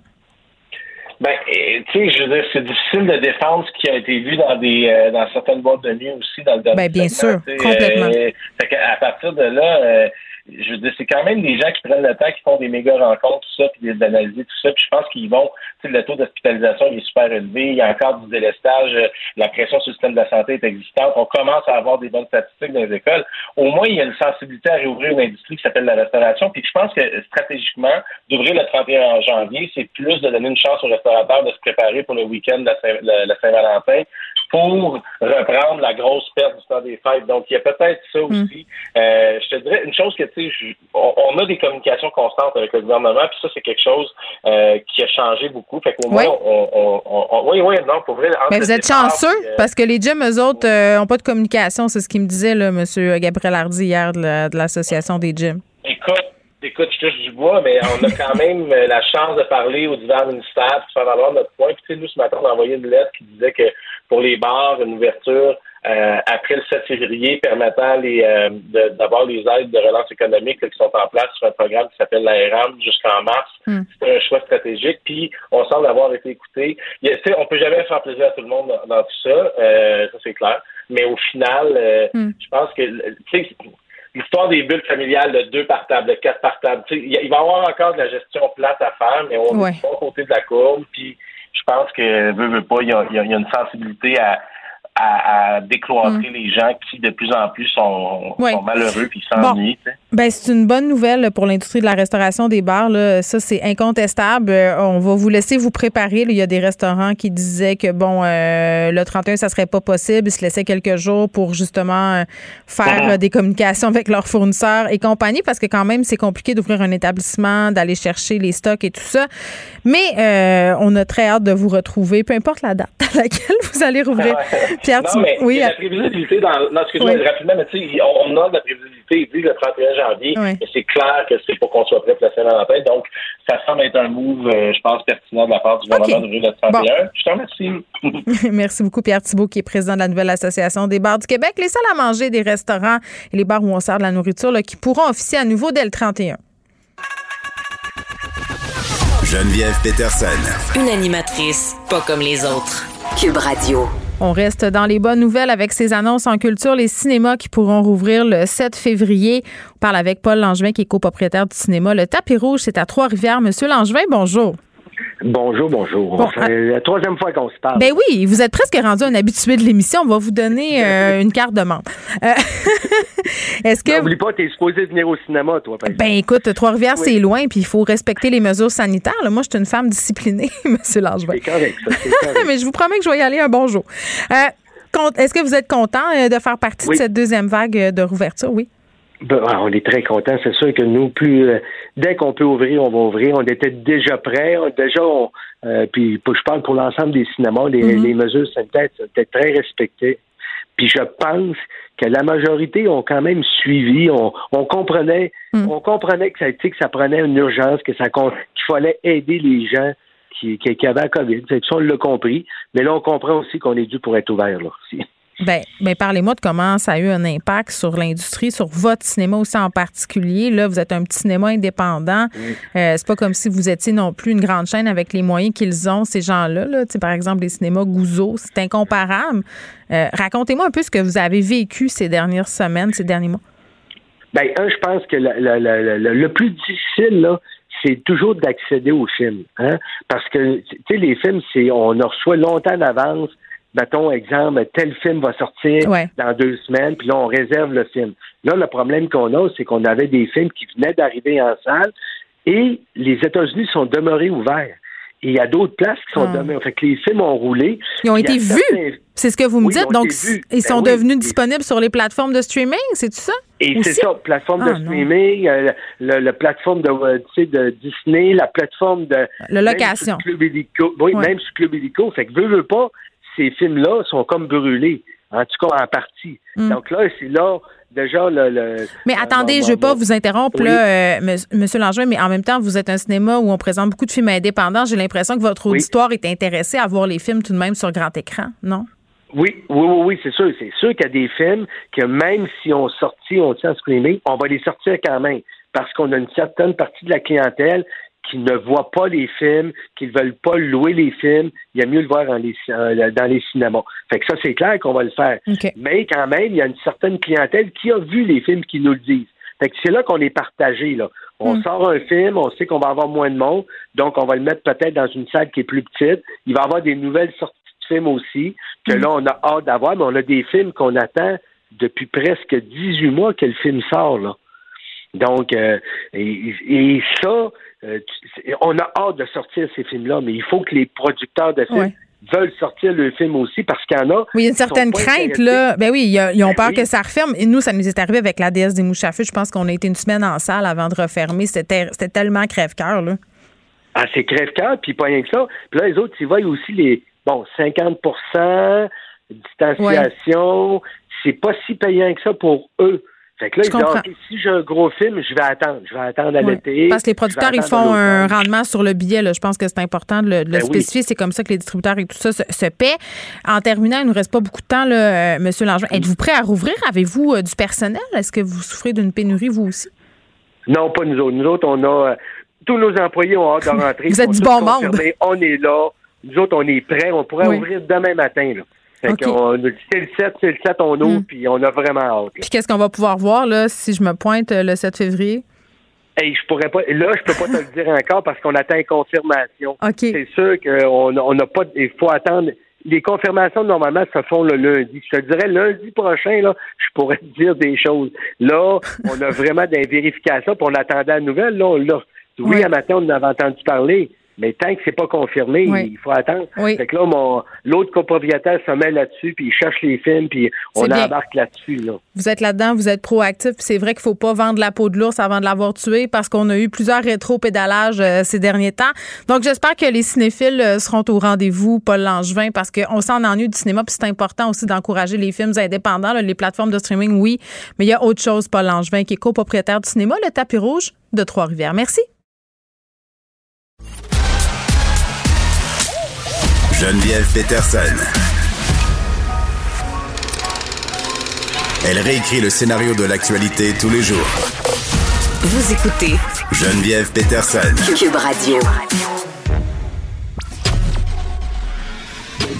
Léa Strisky. Mais je veux que tu le saches que ça a un effet. Mathieu Cyr. Ouais, mais ça, c'est vos traditions, ça. La rencontre. Il y a de l'éducation à faire. Faut avouer que je suis pour la démarche. La rencontre Strisky-Cyr. On est avec Léa Streliski aujourd'hui. Mathieu n'est pas là. Salut Léa. Salut. Bon, un hôpital de Boston qui refuse une grève du cœur à un client non vacciné. Ça fait écho un peu à tout le débat qu'on a là, sur la façon dont on traite les personnes non vaccinées, que ce soit le temps d'attente à l'hôpital ou encore les traitements qu'on leur autorise, même le remboursement de certains frais. on sait que la compensation santé du premier ministre a fait beaucoup jaser, mais aux États-Unis, on semble pousser ça un peu plus loin qu'ici. Là. Oui, puis c'est vraiment un peu ce qu'on redoutait. Là. Je sais pas si tu te souviens quand on voyait les images de l'Italie en 2020 au début de la pandémie, puis qu'on voyait que leurs hôpitaux commençaient à se faire déborder petit à petit. Je me souviens de l'angoisse quand on anticipait qu'on finirait par arriver à ces situations où on allait devoir choisir entre les patients. Puis c'est quelque chose qu'on n'a jamais vécu, tu sais. Mm. Euh, puis ça fait un peu apocalyptique. Bon, évidemment, euh, comme dans tout dans la vie, les choses n'arrivent pas du jour au lendemain. Fait que là, on s'est rendu graduellement jusque-là. Et maintenant, c'est la réalité. En tout cas, c'est la réalité d'un hôpital de Boston qui dit que la procédure, si tu veux recevoir une transplantation de cœur, mm-hmm. c'est que tu dois être vacciné. Euh, aussi pour des raisons de sécurité euh, de, médicale, en fait, pour des raisons de santé. Euh, et le cas de, de l'anti-vaccin en question, c'est quelqu'un de 31 ans. C'est un père de deux enfants qui en attend un, dont la femme en attend un troisième. Et il refuse catégoriquement. Il pourrait absolument se faire transplanter un, un, un cœur. il se bat pour sa vie. Sauf que euh, par principe, il dit euh, ça va à l'encontre de ses principes de se faire vacciner, alors il refuse et sa famille choisit de l'appuyer là-dedans. Je je sais plus quoi dire, Geneviève. Sincèrement, je. Mais c'est ça quoi ça me fait penser à des croyances religieuses. Tu sais, quand ben on refuse des soins, euh, tu sais, les témoins de Jéhovah, par exemple, qui vont refuser des transfusions sanguines, euh, des greffes d'organes pour certains autres mouvements religieux, des mouvements qu'on pourrait qualifier de sectaires, dans, même dans, dans une certaine mesure. C'est parce qu'on est dans le domaine de la croyance rendu là. Quand c'est rendu que ta vie, euh, la perspective de perdre la vie, pèse moins lourd dans la balance que de prendre un vaccin ou d'avoir une transfusion sanguine, on est dans le domaine de la croyance. Ben oui, puis tu sais, ça c'est exactement euh, le clou sur lequel euh, varge mon mari, c'est-à-dire que mon mari est, intervenant en soins spirituels, euh, ce qui est un titre un peu vague pour dire qu'il s'occupe justement des croyances des gens dans un hôpital psychiatrique. Au mm-hmm. début, ça c'était une profession qui était très ben, qui était complètement reliée à la religion, mais maintenant elle est laïque. Et donc, ça s'attaque à toutes les croyances, tout ce qui pour nous est la spiritualité ou les croyances. Euh, ta, propre théologie personnelle, en fait. Puis. Euh, Mais est-ce ben, qu'il y a des gens anti-vax avec qui il doit, entre guillemets, composer au quotidien? Oui, c'est ça, exactement. Puis, euh, tu sais, on écoutait le, le ministre Carman qui n'utilise pas cette profession. Pourtant, c'est une profession qui est qui est euh, public, tu sais, qui est dans le système public. Puis je trouve qu'on devrait faire plus appel aux gens comme euh, comme mon mari. Je fais de la pub gratuite pour mon mari en ce moment, mais euh, mais c'est juste parce que je veux dire, c'est directement lié à, à, ce dont on parle, c'est que les croyances, c'est quelque chose de complexe, tu sais. Puis souvent, c'est des gens aussi, sinon, qui se sont qui se sont butés au système de santé Puis il y a des gens qui font plus confiance au système de santé, souvent pour des raisons assez valables, tu sais, parce qu'on l'a, on n'a pas pris le temps, ou tu sais, je veux dire, c'est complexe, là. Ce qui fait que, oui, il faut s'attaquer aux croyances, puis il faut essayer de y aller de manière très intelligente pour gagner la confiance de ces gens-là. Bon, là, évidemment, on s'éloigne du cas de Boston, là. Je oui, mais c'est quoi? Oui, mais je comprends. Euh, mais en même temps, euh, rendu là, quand on voit que cette personne-là, ça relève de la croyance, puis qu'il va perdre la vie, est-ce que l'hôpital, est-ce qu'un médecin, est-ce qu'un organisme de santé est en droit de refuser une grève? Je veux dire, qu'il soit vacciné ou pas, est-ce que ça menace, si on veut, la pérennité ou le succès de cette greffe-là? Ben, de ce que j'ai compris, en tout cas, c'est que c'est vraiment le protocole, tu sais. Donc, ben j'imagine que euh, il y a un protocole à suivre euh, médical, là, tu sais, ils y vont pas dans l'abstrait, là, ça reste quand même, euh, tu sais, je suis sûre qu'il y a une grille, là, tu sais, à suivre, puis c'est des préparations de d'opération, tu sais, donc est-ce qu'il... parce que moi, en dehors, en dehors du fait que ça ait un impact, je veux dire, si on est capable de me prouver que ça a un impact sur les chances de réussite de la grève ou que ça menace vraiment la vie du patient de ne pas être vacciné pour des raisons de transmission à l'hôpital et tout ça, je comprends la décision de l'hôpital de Boston. Mais si, comme tu dis, puis c'est pas, je veux dire, on, ne sait pas, là, mais si c'est juste une question de grippe et de protocole, je veux dire, soyez des êtres humains, là. Je veux dire, moi, euh, quand je chroniquais sur, euh, sur Erika D'Alessio la semaine passée, une jeune femme euh, qui est à l'hôpital en ce moment, qui lutte pour sa vie, on y a découvert un cancer des ganglions avancé. Euh, elle n'est pas vaccinée pour des raisons personnelles, mais, mais rendu là, que tu sois vacciné ou pas vacciné, tu as le droit d'avoir un traitement humain, tu as le droit d'avoir un traitement ben équitable. Le personnel de la santé doit, entre guillemets, te sauver la vie, s'occuper de toi. Moi, quand j'entends des gens dire on ne devrait pas soigner les non-vaccinés, ben on devrait les faire attendre plus longtemps. Je comprends l'impulsion qui pousse les gens à dire ça. Moi-même, je l'ai déjà pensé, qu'attendre les non-vaccinés, mais à l'échelle humaine, c'est beaucoup plus complexe que ça. Là. Ben, ça l'est, puis sincèrement, on veut pas vivre dans ce monde-là. Ben non, parce que ça ouvre la porte à toutes sortes de dérapages. Je veux dire, tant qu'à ça, on soigne plus les alcooliques, on soigne plus les drogués, on soigne plus les fumeurs, on soigne plus les gens qu'on juge en surpoids. Tu sais, c'est quand même, tu sais, quand t'es médecin, tu prêtes serment, là. Donc, tu dois sauver des vies. Non, non, c'est sûr qu'on peut pas vivre dans ce monde-là. Puis, euh, je veux dire, sais, une société, c'est ça aussi, c'est-à-dire qu'il faut s'occuper des plus vulnérables, sais. Puis les plus vulnérables, des fois, c'est que pendant un temps, un temps de crise, ben, je sais pas, il y a quelque chose dans ta tête qui fait que t'es es pogné, man, t'es boqué, là, t'es boqué, puis je sais pas, c'est rentré dans tes Trois enfants, cet homme-là. Un, un à venir, donc deux enfants, un à venir, et quand même, sa croyance l'emporte sur la perspective de faire de ses enfants des orphelins? Je sais pas, c'est vraiment dur à comprendre. C'est vraiment difficile à comprendre. Ben, c'est de la radicalisation, c'est un brainwashing. ces gens-là, il faut les accompagner, il faut les déprogrammer. Puis je parlais de ça avec un expert hier. Euh, c'est beaucoup plus facile d'attiser de, la haine, la colère, de brainwasher quelqu'un en ligne que de le déprogrammer. Sais, souvent, j'entendais Lionel Carman dire qu'il faut convaincre les personnes anti-vaccins d'y aller il faut que tu pognes one-on-one ces gens-là. Il faut qu'il y ait des discussions avec des professionnels de la santé pour qu'un peu euh, traverser tout ça. Mais c'est vraiment ça, c'est exactement ça. Puis c'est aussi ce que, ce que dit mon mari sur euh, si on fait pas ça, c'est que YouTube gagne, gagne. Si on n'a pas des équipes. Mais si tu fais juste des traités d'épais, qu'est-ce qu'ils font? Ils s'enfoncent encore plus dans le trou du lapin puis ils se radicalisent encore davantage. Euh, autre histoire réjouissante, Léa. Euh, c'est un texte de Marie-Ève Moras, qui est journaliste à la presse. on a toute une discussion en ce moment sur le délestage scolaire. Moi, j'ironisais la semaine passée sur le fait qu'on allait devoir envoyer nos CV euh, dans les écoles. On en parlait ensemble d'ailleurs. Euh, et là, on a l'histoire de cet enseignant du primaire qui est obligé de prendre un congé, d'abandonner ses élèves en pleine pandémie. Pourquoi? Mais parce qu'il avait planifié une année sabbatique euh, il y a cinq ans, en fait. Donc, bien avant la pandémie, il avait fait, il avait fait sa demande de congé. Et euh, finalement, ben, la pandémie est arrivée et puis euh, il voulait reporter le congé parce qu'il trouve que, bon, évidemment, pénurie d'enseignants, puis en plus, il veut pas abandonner sa classe euh, dans des conditions comme ça. Mais là, pour des raisons bureaucratiques, vu que il y a déjà un bout de son salaire qui a été, qui a été perçu pour ce, ce, fameux congé-là, ben, il faudrait qu'ils refassent une demande de congé et de ce que je, il ils peuvent pas le ils peuvent pas juste reporter le, congé en fait, il faut recommencer tout le processus. Puis euh, bon, là on n'a pas l'autre côté de la médaille vraiment parce que le, centre euh, de service scolaire n'a pas répondu aux questions, mais sauf que tu sais je, trouve que. Fait que lui, est obligé de la prendre maintenant, sinon c'est terminé, il n'y aura plus la chance de, de la refaire.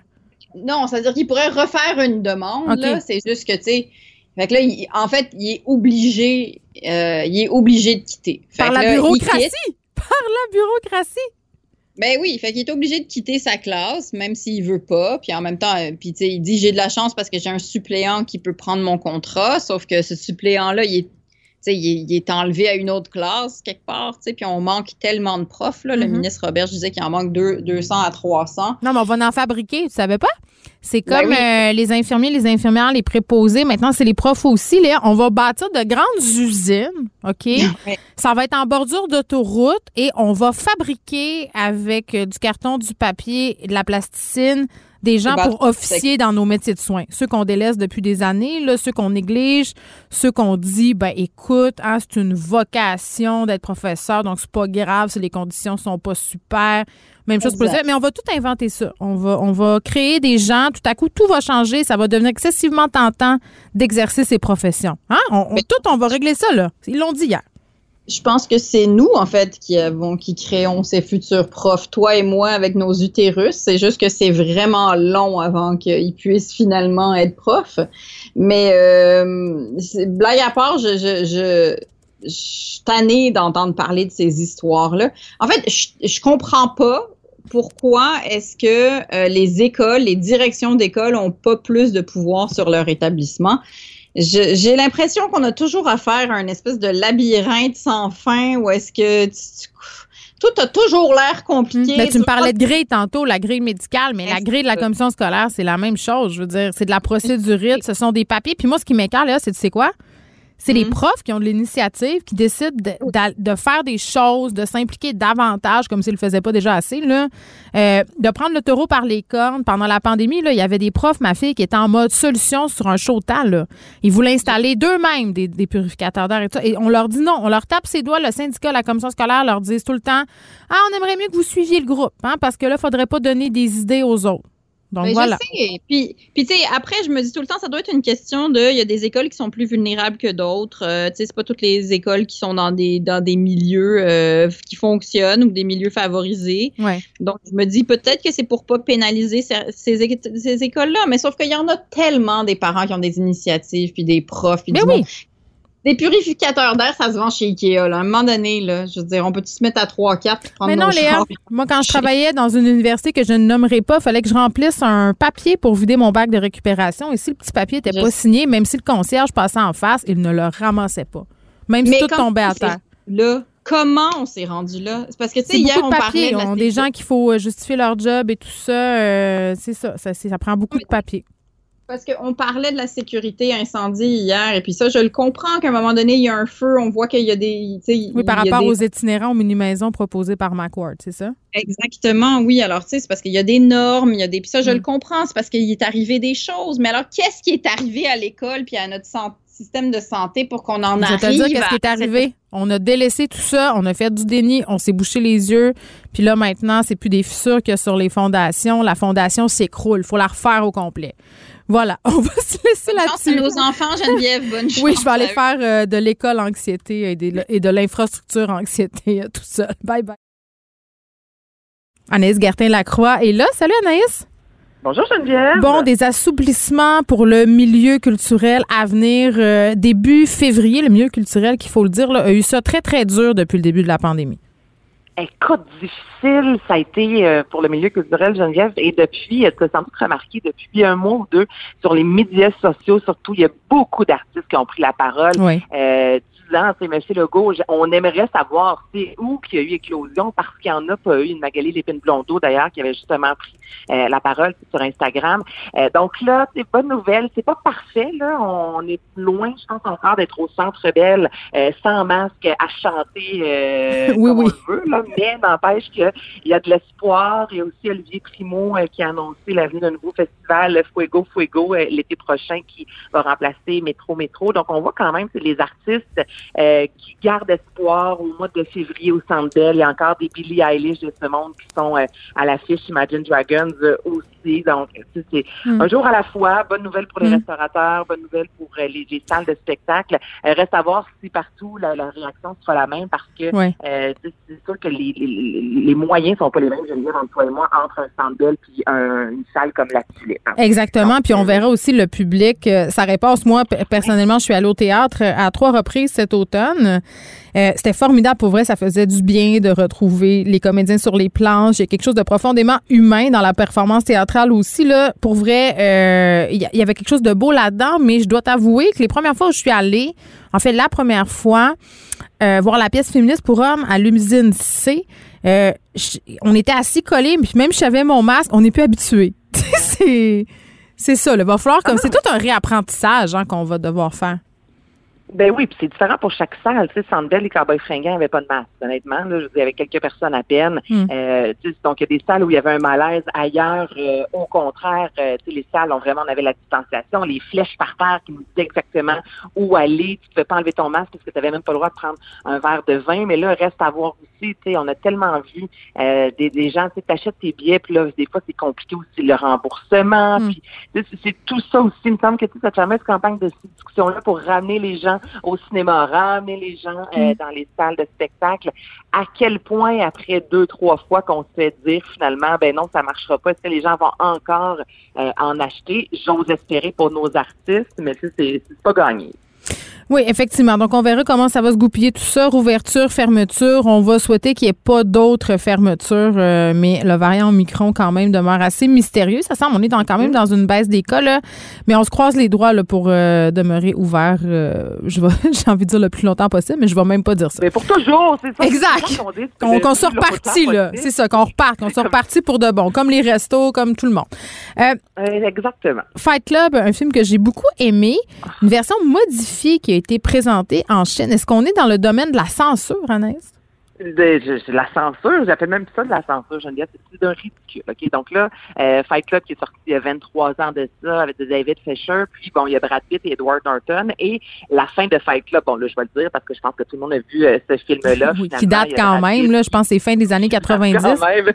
Exactement. Donc ça, on est vraiment dans un, message anarchiste avec bon Brad Pitt qui meurt. Là, il y a une explosion. Puis ça finit de même. Puis c'est bien qu'il n'y ait pas toujours des fameux euh, happy ends. Donc on met vraiment justement de l'avant euh, le le côté euh, anarchiste de la chose. Mais là, ça vient d'être diffusé en Chine sur une plateforme de diffusion, Geneviève. Et on a décidé de changer quelque peu la fin du film. Ok, quelque peu, ça veut dire que euh, Brad Pitt qui décède. Toutefois, à la place d'avoir une explosion, on voit en l'image devient noire et ça dit la police a déjoué le projet et arrêté tous les criminels Oh, mon empêchant Dieu! l'explosion des bombes. Ah, parce Et que on- oui, on n'encourage pas la dissension en on Chine. en- exactement.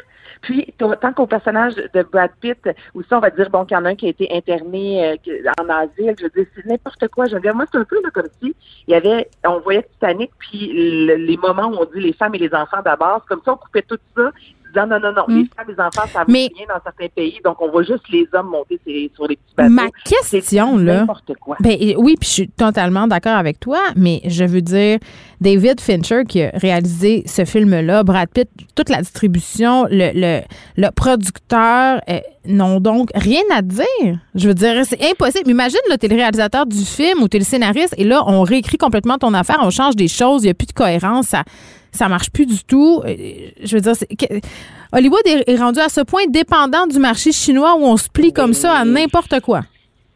C'est ça l'affaire, c'est qu'il n'y a personne qui a voulu euh, dire ça vient d'où. Parce que les producteurs, Oh, ben c'est la première fois que ça arrive, qu'on censure comme Bohemian Rhapsody, entre autres. Mm. Euh, tu sais, tous les, les, les, les- tout ce qu'on voyait de, de sexuel a été coupé pour être diffusé ailleurs dans le monde. Et ça, ça a été accepté de la part des producteurs. tu sais.